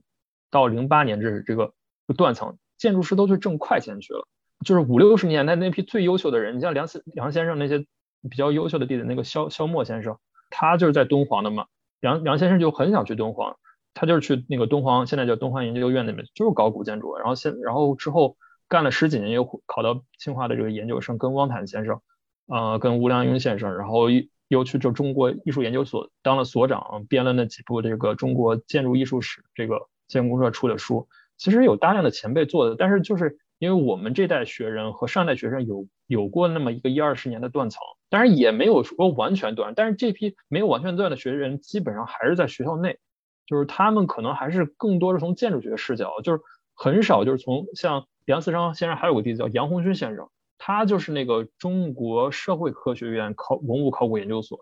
这个也是在一个单位。就是所所谓的那个汉代的那个明堂的复原，那些漂亮的一些复原图，全都是杨先生画的。现在已经做，关键是我们现在这这这一批学子可能不知道这个事情而已。就是其实是确实听你确实听你听确实听你说起来，感觉确实，嗯，应该之前也有很多人在做关于就是建筑考古啊相关的事情，但是可能，嗯，确实大家就是可能像我们这代人，尤其比如说像接受了比较西方比较现代的建筑教育嘛，可能整体这些东西都比较忽视。然后，但其实我特别好奇，比如说你能讲一讲你每天的工作，比如说你每天大概是做一些怎样的事情呢？比如说你还会画图吗？还是比如说会更多的时间用来查资料啊，或者用来做一些别的事情？就其实我会很好奇，呃，比如说你，因为你刚才讲到了你们也做，就是比如说文物保护相关的一些设计，然后可能也会做一些就是文物的一些修缮啊什么的。那比如说在这个过程中，你是你是怎么样介入的呢？就比如说你每天会做一些怎么样的事情呢？嗯，这是两个问题啊，就是说，首先是我们承担什么样的工作任务，然后就是承担什么样的活儿吧。嗯，就大概是这样的，就是找我们做设计的，都是各地的各地市的文物局，还有一些这个地方的这个文广新局，就是这两类单位。因为我们作为一个省级单位是最最顶级的，嗯，而且我们也是一个正处级的一个单位，所以他们底下的他们作为局级单位的话。就是来委托我们做一些这样事情，我们都是受委托的，就不会像设计院那么赶。就像那种我在北京故修文物，就是钟表库的那些钟表那么多，但是你得好好修，因为人就那么少，他有编制的人就那么少，而且这个东西的不坏，就是说你不是说像设计院赶进度修修坏了，当然也有大量的那些监理公司啊，就是说这个行业其实是有建筑行业的人来吃的，但是他们是做施工和那样的。他们做的可能都不太完善，所以呢，我们都知道在行业这个现在不管是评标都有专家评审这一环节，他们很多没有通过，但是我们呢就做的会比较细，就是说刚才说的那个建筑还有规划类的，我们都会去做，都会去做，但是呢，这个是和签的，呃，你的文件呃合同的程度是多多少，就是他们委托我们去做，但是有一些委托是什么程度呢？就是现在我们随着文物部的普及，我们也会在呃地方设计一些这个呃文化站这些东西，就是说有一些东西，包括我们提出的这个岁修的概念，就是有一些建筑呢，你需要我们修缮，就是说前期的图纸如果你没有的话，需要我们补充的话，我们可以；但是如果已经有一套方案的话，我们就是建议通过岁修，就是像把屋瓦面上的草拔除呀，比如说防白蚁的这些防火措施，你安防你先建立起来，大概给他提供一些这样的业务指导。如果一些必要的就重点的，我们还是会进行测测绘的。比如说那些土楼，对吧？广东省的这个客家地区，像福建那个那种土楼一样，还是比较多的。它方形的、圆形的，什么样什么样的都有，这是比较大的建筑。还有一些就是涉及到这种墓葬类的、规划类的，我们就会做这种规划性质的这种调研。当然，我们这个做的和呃设计公司或地点公司不一样，我们都是一个人做，就是可能前期呢，他甚至在调研的过程中，你请不到专业的人。你和和民工合作，就是请一些当地的村民帮你拉皮尺，甚至是测测距仪，你就是很多情况下是一个人完成的。然后，当然这个活也是一个人做，但是一做可能做做个小半年，做两三个月，对吧？就是这样的。然后你做完了之后，你按照规程报这个呃省住建厅、省自然资源厅去批准，啊，这是一部分内容。这部分内容大概占到我们工作的日常工作的百分之三十到四十，还有一部分工作的就是搞研究，就是。可能省里面来的一些课题，就是比如说，呃，研究这个孙中山，嗯，甚至这种海上丝绸之路呀，孙中山对于这种他的在广东这个这种所谓的足迹有哪些呀？甚至我还做了一个就是非物质文化遗产的，非物质文化遗产叫无形文化遗产，就是说我做的是可能大家都比较喜欢，一个呢是美食方面，叫美食的非物质文化遗产。还有一个呢是民俗，就是比如说过年啊，就像北京的庙会一样，这些涉及到哪些文物点，它的传承人在哪里，这就需要我一个梳理。这个东西我们在本科的时候，没谁都没有学过，但是它这个无形文化遗非物质文化遗产，它总要有一个传承地，就是我们就定位成那种所谓叫文化遗产游径，它可能是散点式的。这个其实是一个西方的理念，就是像我们。现在国家申遗那个大运河和这个陆上丝绸之路这样的一个申遗是一样的，我就做了这样一份研究工作，这只是我研究工作的一个，还有一个就是说，你对一些，比如说，呃，国家层面的对于教育的一些探索，就当时我们可能北大、清华和南开对于那个西南联大，我们广东省也有，就是在韶关市，呃，对于那些呃粤北的一些山区，在抗战的时候可能弦歌不辍，对吧？办学的一些遗址，但是现在那些遗址已经没有了，我们会对它进行一个考古发掘，可能对比老照片，然后再做一些这方面的研究和梳理。还有一部分就是和我们的兄弟课时，就是田野考古，还有一些呃水下考古的一些，还有一些救济的事情，比如说我们可能会去丹霞山，就是一些自然文化遗产，就是去那边调研啊，去看看那些以前山上的一些古人类遗址，当时土匪横行的时代，他们是怎么住的，是不是调查有没有什么石窟寺呀，有什么洞穴，甚至有一些人们人类居住的遗迹，城市的只要是建筑的遗迹，我们都会测绘下来。当然，这个过程确实有点像那种探险似的，就就是大概做会做这些事情。呃，谢谢谢谢刘浩就详细的对个人考古经历的这个介绍。我觉得顺着这个，能不能再回答一个在考古层面上最后一个问题，就是你个人的这种志趣研究？因为之前也看到你说啊，就是你研究了很多关于这个北魏的建筑史啊，或者中国的营造学社，以及一些这个国外的一些这日本啊，或者是中西的一些学者的调查。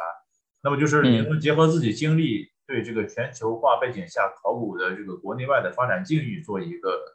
理解性的一个评价。考古是这样的，就是说我们就是我们党十八大以来啊，就是这种，因为从国家层面他就比较重视这个东西，就是尤其像现在国家领导人都提出了建立中中国气派的这个考古学，就像当年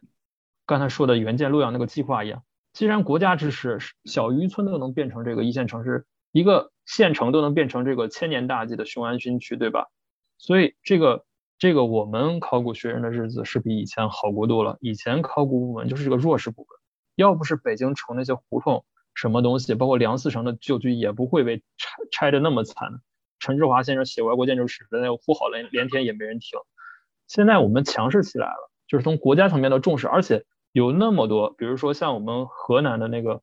这个洛神赋。对吧？小姐姐出圈，然后还有他，他拍了各种涉及到这些文物，像《洛神赋图》还有龙门石窟，嗯，都在这个 B 站上，还有一些知乎上去引起了讨论，微博上的热搜。就是我们这个现在的从国家的支持层面还是力度比较大的，但是在国外呢，大 V 吧，就是他也是学考古学的，可能就是反映了国外的这样的一个现状。包括我们单位也有实习生，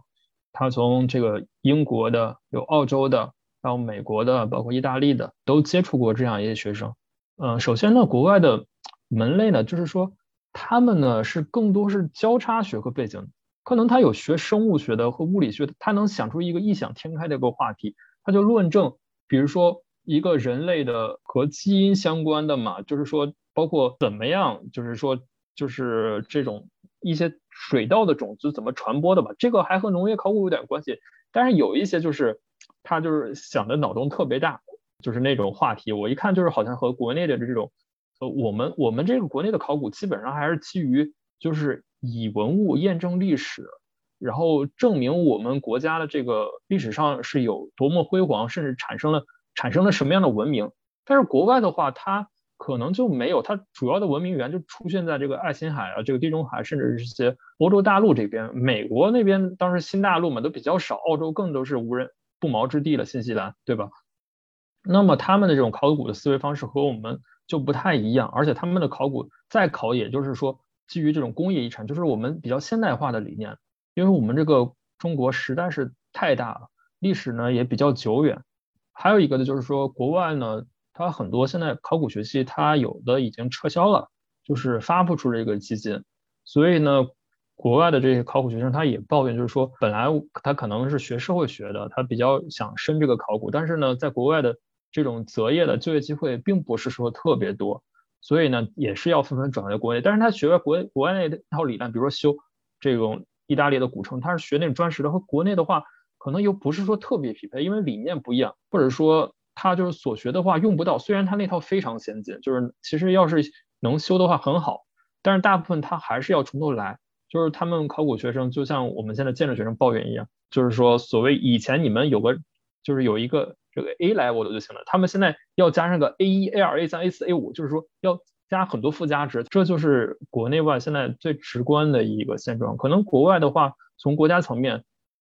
包括它这个土地的全球属属性来说，它呃力度没有那么大，但是我们国内的话，现在是可能是基于这种我们国家政策，比如说。要实现两个百年复兴，对吧？就像当时我们呃那个国家出现那个人民公社化，就是嗯都是国家兴起的，我们国家一定要做这个事情，就国家力量就是所谓集中力量办大事吧，就就是这样的一个层面。所以我们现在考古的，通过前几次的，因为也是摸清家底，就是有一个全国性质的呃文物考古文物考古调查，就摸清我们这个文物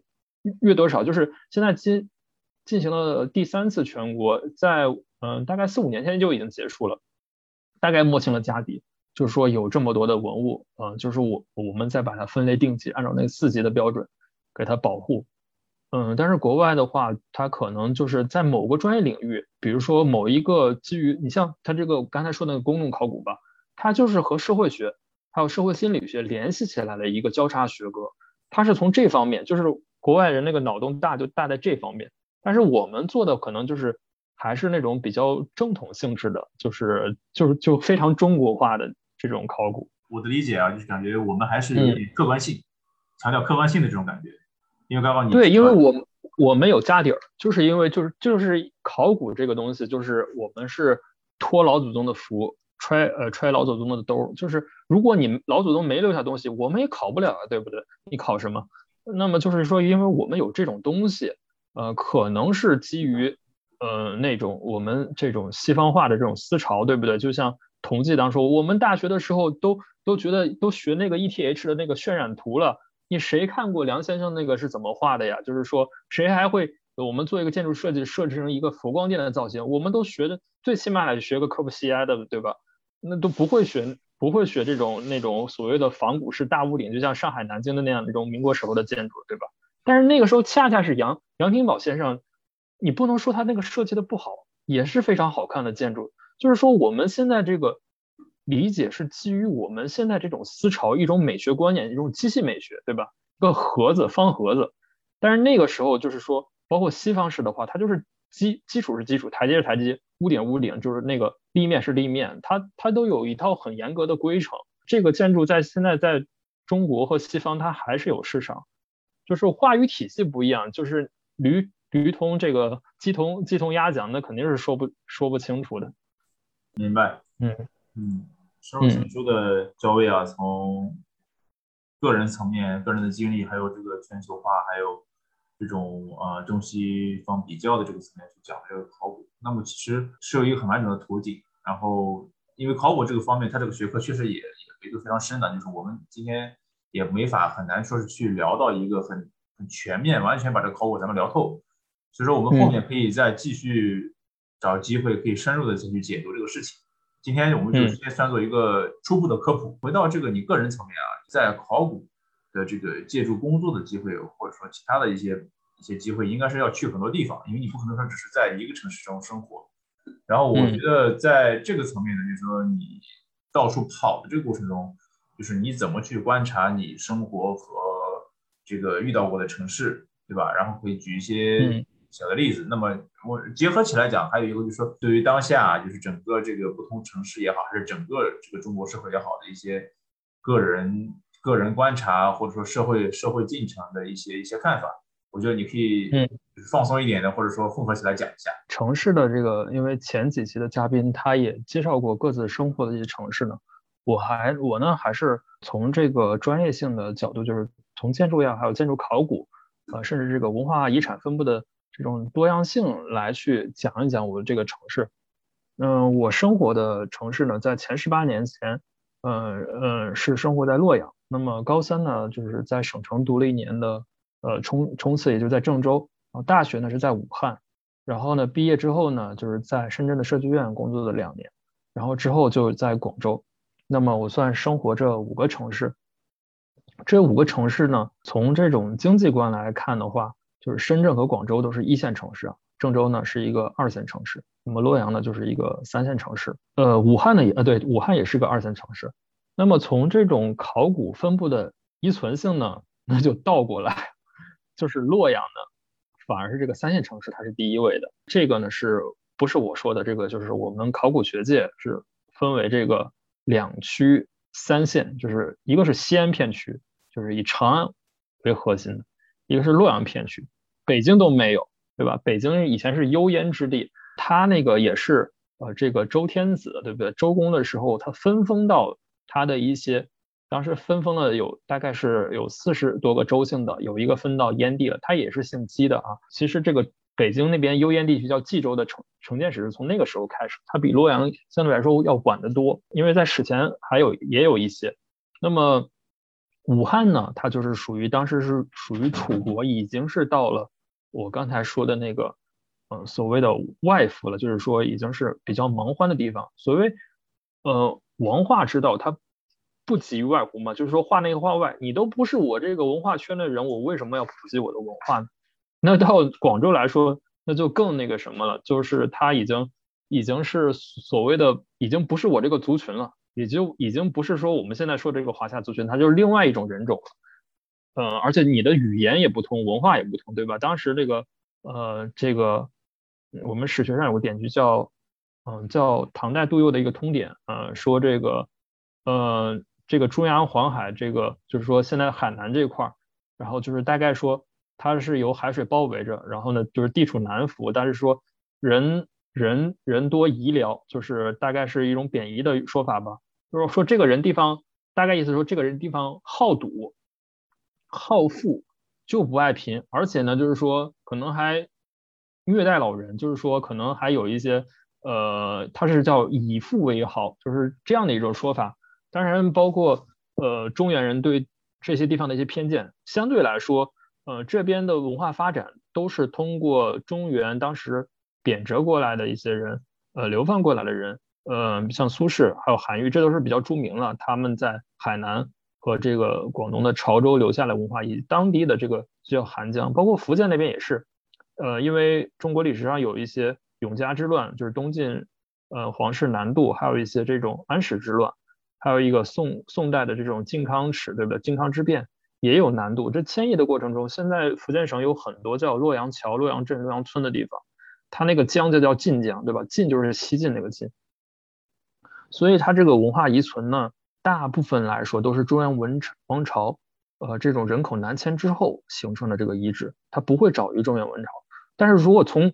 呃，考古学上来讲，就是说，在，呃，在人类就是还是人猿，甚至是说不像现在这种人已经有文化的这种人，就是使用石器时代那个人，那个时候就是包括加工一些。这个是呃，其实多元多元并举的，就是在福建、浙江，包括良渚，还有陕西，还有北京，北京猿人对吧？还有这个华南，其实都有石家遗址，它都是出现过人类的文明的。但是异军突起的就是中原，它出现了这种图式华章、这种华丽的服饰，还有一些器物，它就慢慢慢慢来说就是崛起了。嗯，这个是我对一些这些城市的观察。还有一个就是我可能去过的一些城市啊，就是可能去过多次，像北京、上海、成都、长沙、杭州、厦门，嗯，都是美食比较多的城市，还有这个文化遗存也比较丰富。他们丰富在什么地方？首先呢，这些地方呢，一个是处于沿海，还有一个是处于这种经济发达地方。他们呢，涉及到我那个考古的这个文化资源，它有这个文文化圈子、文博圈子，甚至是那些鉴赏的圈子，对吧？当时。呃，我们故宫文物南迁，它也是选择在落户在上海和和南京，它都是有一定的原因的，因为懂这一行的人多，这些专业的学者都在这边，这是这些城市给我留下的印象。那么再回到，嗯，说就是我这个对于个人和当下的一些思潮吧，嗯，其实呢，建筑学经历了这种行业式的阵痛和变更。嗯，我我理解的是这样的啊，就是大家现在呢，因为处于一个不上不下的一个年纪，可能会组建家庭，然后呢，也有可能就是对于行业的一个引诱，比如说我前几天看微信公众号上又说，因为这个恒大的这个已经触及到一些三线，它就可能会呃有一些政策上调整，是不是明年这个建筑业又变成一个寒冬了？大家就会有一些这样心态上的焦虑。其实我觉得。因为我呢，可能有一些说这个话，呃，毕竟我现在不在这个建筑行业之内了，我已经是属于在另一个行业了。那么我有点在文文物城外去看画。其实我觉得大家还是把握好自己的一些这种职业上的一些心态，还有一些提高职业上的一些技能。嗯，去把这种生活上的一些，嗯，消费行为和水准降的去低一些，就是更有一个更加平和和从容的心态，我觉得这个是比较重要的。还有一个呢，就是说我今天介绍的话就叫流水寒嘛，它就是其实是，其实是我的这个一个字体是叫拔剑流仙，呃，林萧瑟，拔剑林萧瑟，苍梧映水寒。嗯，它这个意思呢，其实是就是说。这个这个水寒，其实我还有一点没有说，我是一个就是国漫《秦时明月》的一个十三年的一个老粉，我就比较喜欢看这个动漫。它这个里面的一个人物，这个水寒剑的持有者，他叫高渐离，也是我们历史上的一个人物，就是那个刺秦王的那个。他呢是一个墨家的一个人物。那么这个墨家的他的一个思想呢，他就是呃兼爱非非攻，嗯，就是一个比较平等的一个观念。这个水呢，就是道家老子和庄子都。都爱以这个这个物做做比方，就是像庄子的《天下篇》和老子的《道德经》都说，这个水能处下而利万物，故举于道嘛。就是说，还有一点就是水性无常，你要懂得顺势而为，去嗯，再有一些能兼顾你理想和生活的时候呢，就是做一个选择和权衡比较重要。就是在成年人的生活之中，选择确实来说是比较重要的。呃，很多人可能他达不到了自己理想，就是，但是我觉得达不到理想，是不是可以适时的去调整一下，就是避免一些，就是像近几年的一些电视剧，像那个三小吧，小舍、小欢乐、呃小欢喜，呃，还有这个小离别、小舍得，它都反映了现在当下的一种，就是比如说鸡娃这种心态，还有一些就是教育，呃，涉及到教育、住房还有医疗，就是特别是这三大块这种心态。大家都觉得很无助，就生怕就是从那个所谓的中所谓的中产，可能还没达到中产，就是一一下子跌落到底层，就是掉下去。但是我觉得这个人生的过程其实比较长，你要保持这种嗯平和的心态，可能你在那个环境中你就没办法思考了。这个也是我当时跳出这个行业的一个原因，就是说。你可能生活慢慢下来的时候，你就可能思考自己去干些什么什么东东西，尤其是自己喜欢的。我觉得这个是，呃，我比较幸运的。就是还是那句话，就是因为我们中国人在古代都是谈这个，呃，这个三教合流嘛，就是儒释道。那么我刚才提到其的是三家，就是一个是墨家，一个是道家，还有其实也有一个是儒家。就是我们既要可能对于社会上的一些事情。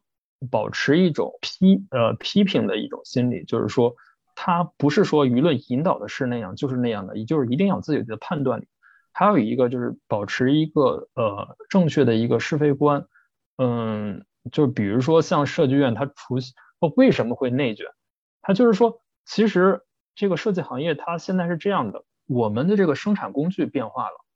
嗯，生产工具为什么八十年代的话？我我一入学都老师说，就是一根鸭嘴笔，对吧？他就是凭凭借一个速写或者说一个什么彩图，就是设计公司就一个水水彩渲染图就抢着要，因为那个时候的设计工具只能通过人来完成。现在呢，好了，有 PPT，对不对？我们汇报都要准备那么一大排，还有什么？还有这种图，那就是说你可以去改嘛，对吧？你这个出图理论上可以出无穷多的图，呃，但是总要聘人，可能你就改不过来。当时。他就是说，你只能靠那个人力，因为你的设计你可以自己控制，你画不完就是画不完嘛。你图你图上画毁的话，那些甲方呃自然会求着你。现在生产工具变变革了，这个也是个双刃剑。我们就反思一下，就像那个手机出现之后，它对我们的影响多大？我们是不是有的时候被微信的什么工作群给绑架了？这就是一个道理，就是在全微信段，我我们可能也没那么多事儿就是一个电电话短信解决了。就是说，这个生产工具它其实是一个双刃剑，我们对此要有一定的反思。但是我们为时代所裹挟，也不得不不那个呃不去变化。就像我进入考古这一行，我们刚开始最早的时候，我们所里面竟然也还是手动工绘图，还因为我们那个建筑制图标准上说，其实你是可以手绘的嘛。但是大家谁都不会手绘，其实还是变革。但是我们现在这个行业吧，还没有说卷的那么厉害，因为其实这个和社会心理有关，就是说。你看为什么会发展成这个教育都能发展成线上教育，怎么没有线上考古呀？一个线上考古，一个是你实实现不了，你可以实现线上的博物馆的展品展场，这也是公众考古的一种方式了，就是让大家看得着，你去宣传我。但是你对于那些地理环境你能不能发展成一个什么机器人？你去去挖掘，那需要大量的投入，而且国家的话可能也不允许，所以它没有资本的介入，所以资本会让一个事情变得异化。嗯，这个就是我们这个教育资本化、医疗资本化和住房资本化带来的一个巨对于社会巨大的一个撕裂和伤害。嗯，这就是我的对于当下的一种反思吧。就是我自己听来的感受，很多时候是在顺着你的这个思维在走，就是很多东西我觉得也引发我很多共鸣吧。但是就是一时间我又我又感觉又很难去一下去捉住一条很明确的线索，因为我觉得你的这个关注点确实太广。就是这个太广，我觉得是是一个很好的事情。因为作为一个就是既有建筑背景又有这个在做考古事情的人，其实我觉得是需要这种广度。因为很多时候就是很小的一个点，可能就能作为一个你反过来在你的工作经验中获得启发的一个支点，去促成你有很多新的视角去想一些历史中的问题。我觉得这个是特别好的。对，这是我这是我的，其实也不是说一个评价吧，是我的工作室听起来你讲的这个事情。我其实是一种很赞叹的一种一种感受，对，就是因为我们，你想想看看，设计院的大部分都是理工科的思维背景的，理工科的话，它比较讲究推理，推里面最简单的是那种三段式的，它可能是从 A 到 B 到 C，或者直接从 A 到 C。但是其实我们人呢，作为一个人是社会关系的总和，你你处在一个万维网中，你这个网可能是有看得见的线和看不见的线，但是你可能在这个网中你。你是这个在网中，你在人在网中也是在移动的，但是你可能必然受各个关系的影响，所以我会从，呃，尤其是涉及到这个转呃转转换行业之后，那我可能从更加多的一个学科背景去中去考量，就像黄仁宇，他可能历史科班人说他写的不是历史学，就很多人批评他，但是其实现在历史学也在学为什么黄先生的书黄仁宇的中国大历史卖的那么好，就是说不管是专业的和普通的人都爱看，他就是基于。这种呃一种多多共呃多学科的一种视角去考量的，那么我就是刚刚才说的话，就是说我不是说从单个层面，我是从社会层面，甚至从历史层面，它有很多个维度你去去切分，它不是某个单一的层面，嗯，这就是我可能会想的会多一些吧。其实就这样能让你在。后面的这个就是那个思维的维度会更丰富一些，就是不会去局限于在某个点去解不开，就是可能呃对于眼下的困顿找不，其实呃你你可能说会是对某一个境遇的话，你可以解释，就像呃的一种所谓的，我们其实，在某个人生的困境中，你是需要这种呃你去去自我去探讨的，甚至是说以前的一种叫所谓的难得糊涂或者阿 Q 精神，但是那个是想不通，你这个是想通了。就是我觉得差异是在这边，嗯，那顺着你这个想通的这个，我们的听播也差不多也要告一段落。那么最后啊，结合你这样的思考吧，我觉得你的经历实在确实太丰富，而且你你彻底给我们打开了一个全新的一个视野。所以就是也也也很好奇，你有什么想说的要送给我们还在学校路上的还在学呃设计大类的这个朋友们？嗯，如果有的话，就是给大家分享一下。嗯。嗯，我就分享几点吧，我也不说，就像那种领导讲话似的，说说个三点，我就想到几点说几点。嗯，就是第一点呢，就，嗯，我觉得就是一个人究其一生，嗯嗯，虽然，但是我我毕竟是已经过了而立之年，我还是想通一些事的，就是说你做自己喜欢的事情，永远是最有动力的。还有一点就是说，要懂得扬长避短，就比如说。有一些在学校社会中我们避免不了，就是说你那个，你像考试吧，就是说我们我们这个人一生中总要面对各种各样的考试。就前期的嘉宾他也说，我们职业上有职业考试，考医助啊，考助规，甚至是一些其他的一些考试。你去出国的话，也要考这种托福、雅思，仅而已。就是说我们在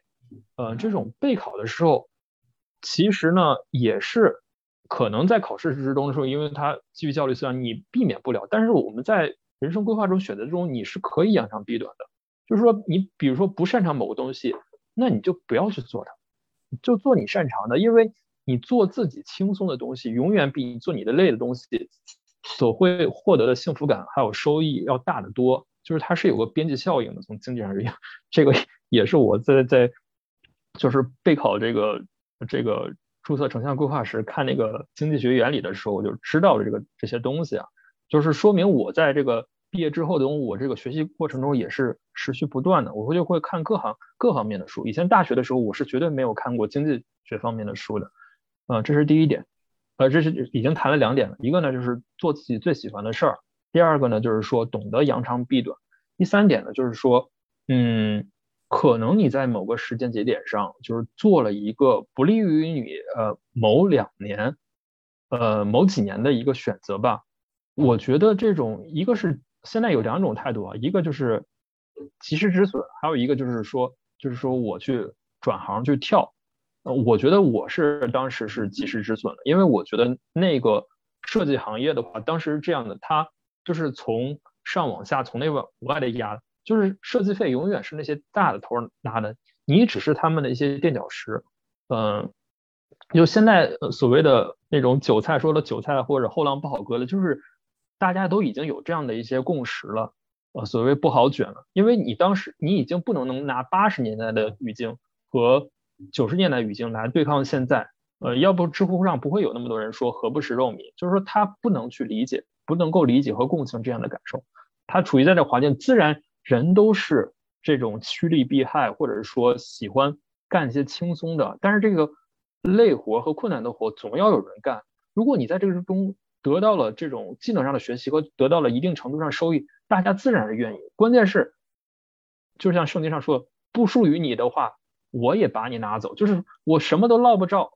捞不到的话，那么我们就考虑到可能要换跑道了，就换一个一个赛道。就是其实。远不止建筑行业，就是说建筑行业有很多交叉的，甚至因为我没有进入过那些游戏行业，因为我不太爱打游戏，呃，但是那些游戏场景设计，包括一些动画的设计，它是需要建筑的。我看那些场景呢，也是有这这方面的人才的。我了解到也有有有一些啊，就是在工作方面，通过可能通过培训认识到这些朋友。还有一方面就是说，你在这个行业如果还是选择在这边，你该如何去坚守？那么就是。可能目前来说比较求稳的方式，因为现在通过这种国家这种下放到行业协会和包括注册建筑师，还是要就是把这个证现在考。你现在考场上出现两个极端，就是一个就是那些所谓的四五十岁大大叔已经大，或者是阿姨，就是头发已经掉了或者都白了，还在那儿考，他们可能那个技能，还有一部分就是。人家一考个一两次就过了，就是这样的一些，就是刚出毕业，他可能他一到那个年限，建筑学学士是三年嘛，硕建筑学硕士是两年，他一到那个年限他就考，呃考过了，就是他拿着这个证这个加持，就是他其实一个上涨证，就是和因为这个是国家准入类，和医师和教和教师是一样的，你必须要通过考试来去获得，然后呢，通过考试你也会获得一定的技能吧，但是这个知识可能会一定忘，它起码是一个入行的一个。这个资准呃一个基准，我觉得可以考一考这个东西。然后呢，在建筑行业中，还是要懂得发现你的人。你是千里马，现在我们是双向选择，你也要多基于这种我们所谓的人脉去打听，包括也要看看这个圈外是什么样的。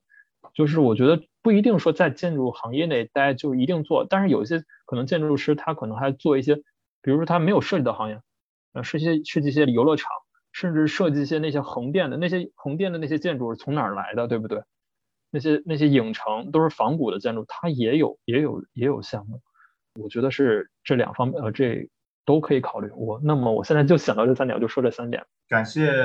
刘浩啊，呃，嗯，或者教尉，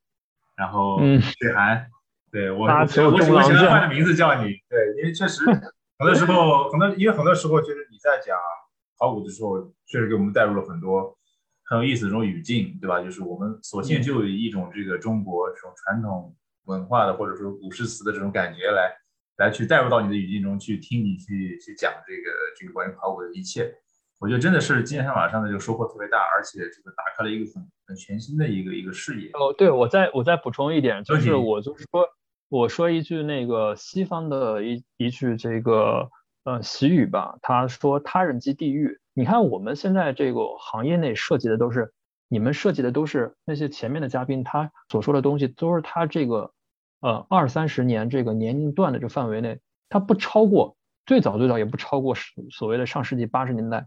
都是线下的东西。我说这个语境就是说，因为人现在很少利他，他其实更多的话，我们是推崇利他这种思想，但是陷阱太多了，套路太多了，就是我们才有那个微信上社会那个表情。但是我研究的话，都是先人的东西，就是已经故去的那些人，他们是诚实的，至少来说，他们已经没有篡改的那种，他不可能成仙成鬼吧，对吧？那些材料都是实实在在的，他不会欺骗我。所以呢，就是说这个方面呢，也是一个方面，就是包括他研究一些那种基础学科，像学学数学、学物理、定理和公式，他不会骗他，对吧？但是我们这个行业，就是建筑业内，它不是我们学校那个，因为学校它是。那个培养体，这个和教育体系，因为这个前几级的嘉宾也从这个我们这个布杂布达教育和这个建筑师的培养也说过了，它存在一定程度上的脱节，它和市场上不搭接的，就是所以会猛的这个毕业生，我我因为当时我们是只追求设计，去这个进入这个从业之后有很大的落差，每个人都有，呃，可能是设计程度越好的，他可能落差会越大，那那对吧？你就是让你画楼梯或者画卫生间或者画什么画，你就是一个工具人而已。但是你你现在的话，人都是希望做一些有创造性的东西，但是他可能前期的话，他没有让你去创造，大部分人其实被设计磨平了。你看，就是其实我们，嗯，这个节目挑选的嘉宾还是相对来说有一些代表性的，都是有一些自己的想法。但是我们只是少数，就像上学的时候说，第一名永远只有一个，但是非第一名的话有无数个呀。大部分人他其实是沉默的大多数，他没有发生，他可能是。哎，算了，就这样吧。就是就是处于这种心理，就是我们可能还是有一定的话语空间，我们去探讨这些东西，其实也是挺幸运的。就是我们还没有被这个生活磨平这个棱角，可能还有一些探讨的空间啊。就是就是这样，我就补充这些。那好，嗯，非常感谢呃焦伟给我们带来如此精彩的一期 讲座啊。那希望后面呢，我们有机会我们再继续关注这次，也希望等再过一段时间我们。回过来再给我们再讲讲你在考古中的一些新的发现。那么今天好的确实收获非常大，然后我们的时间也也一到深夜，这个不知不觉，嗯，非常感谢。对，不知不觉，不知不觉。那好，那我们后面再随时交流。呃，嗯，好，下期再见。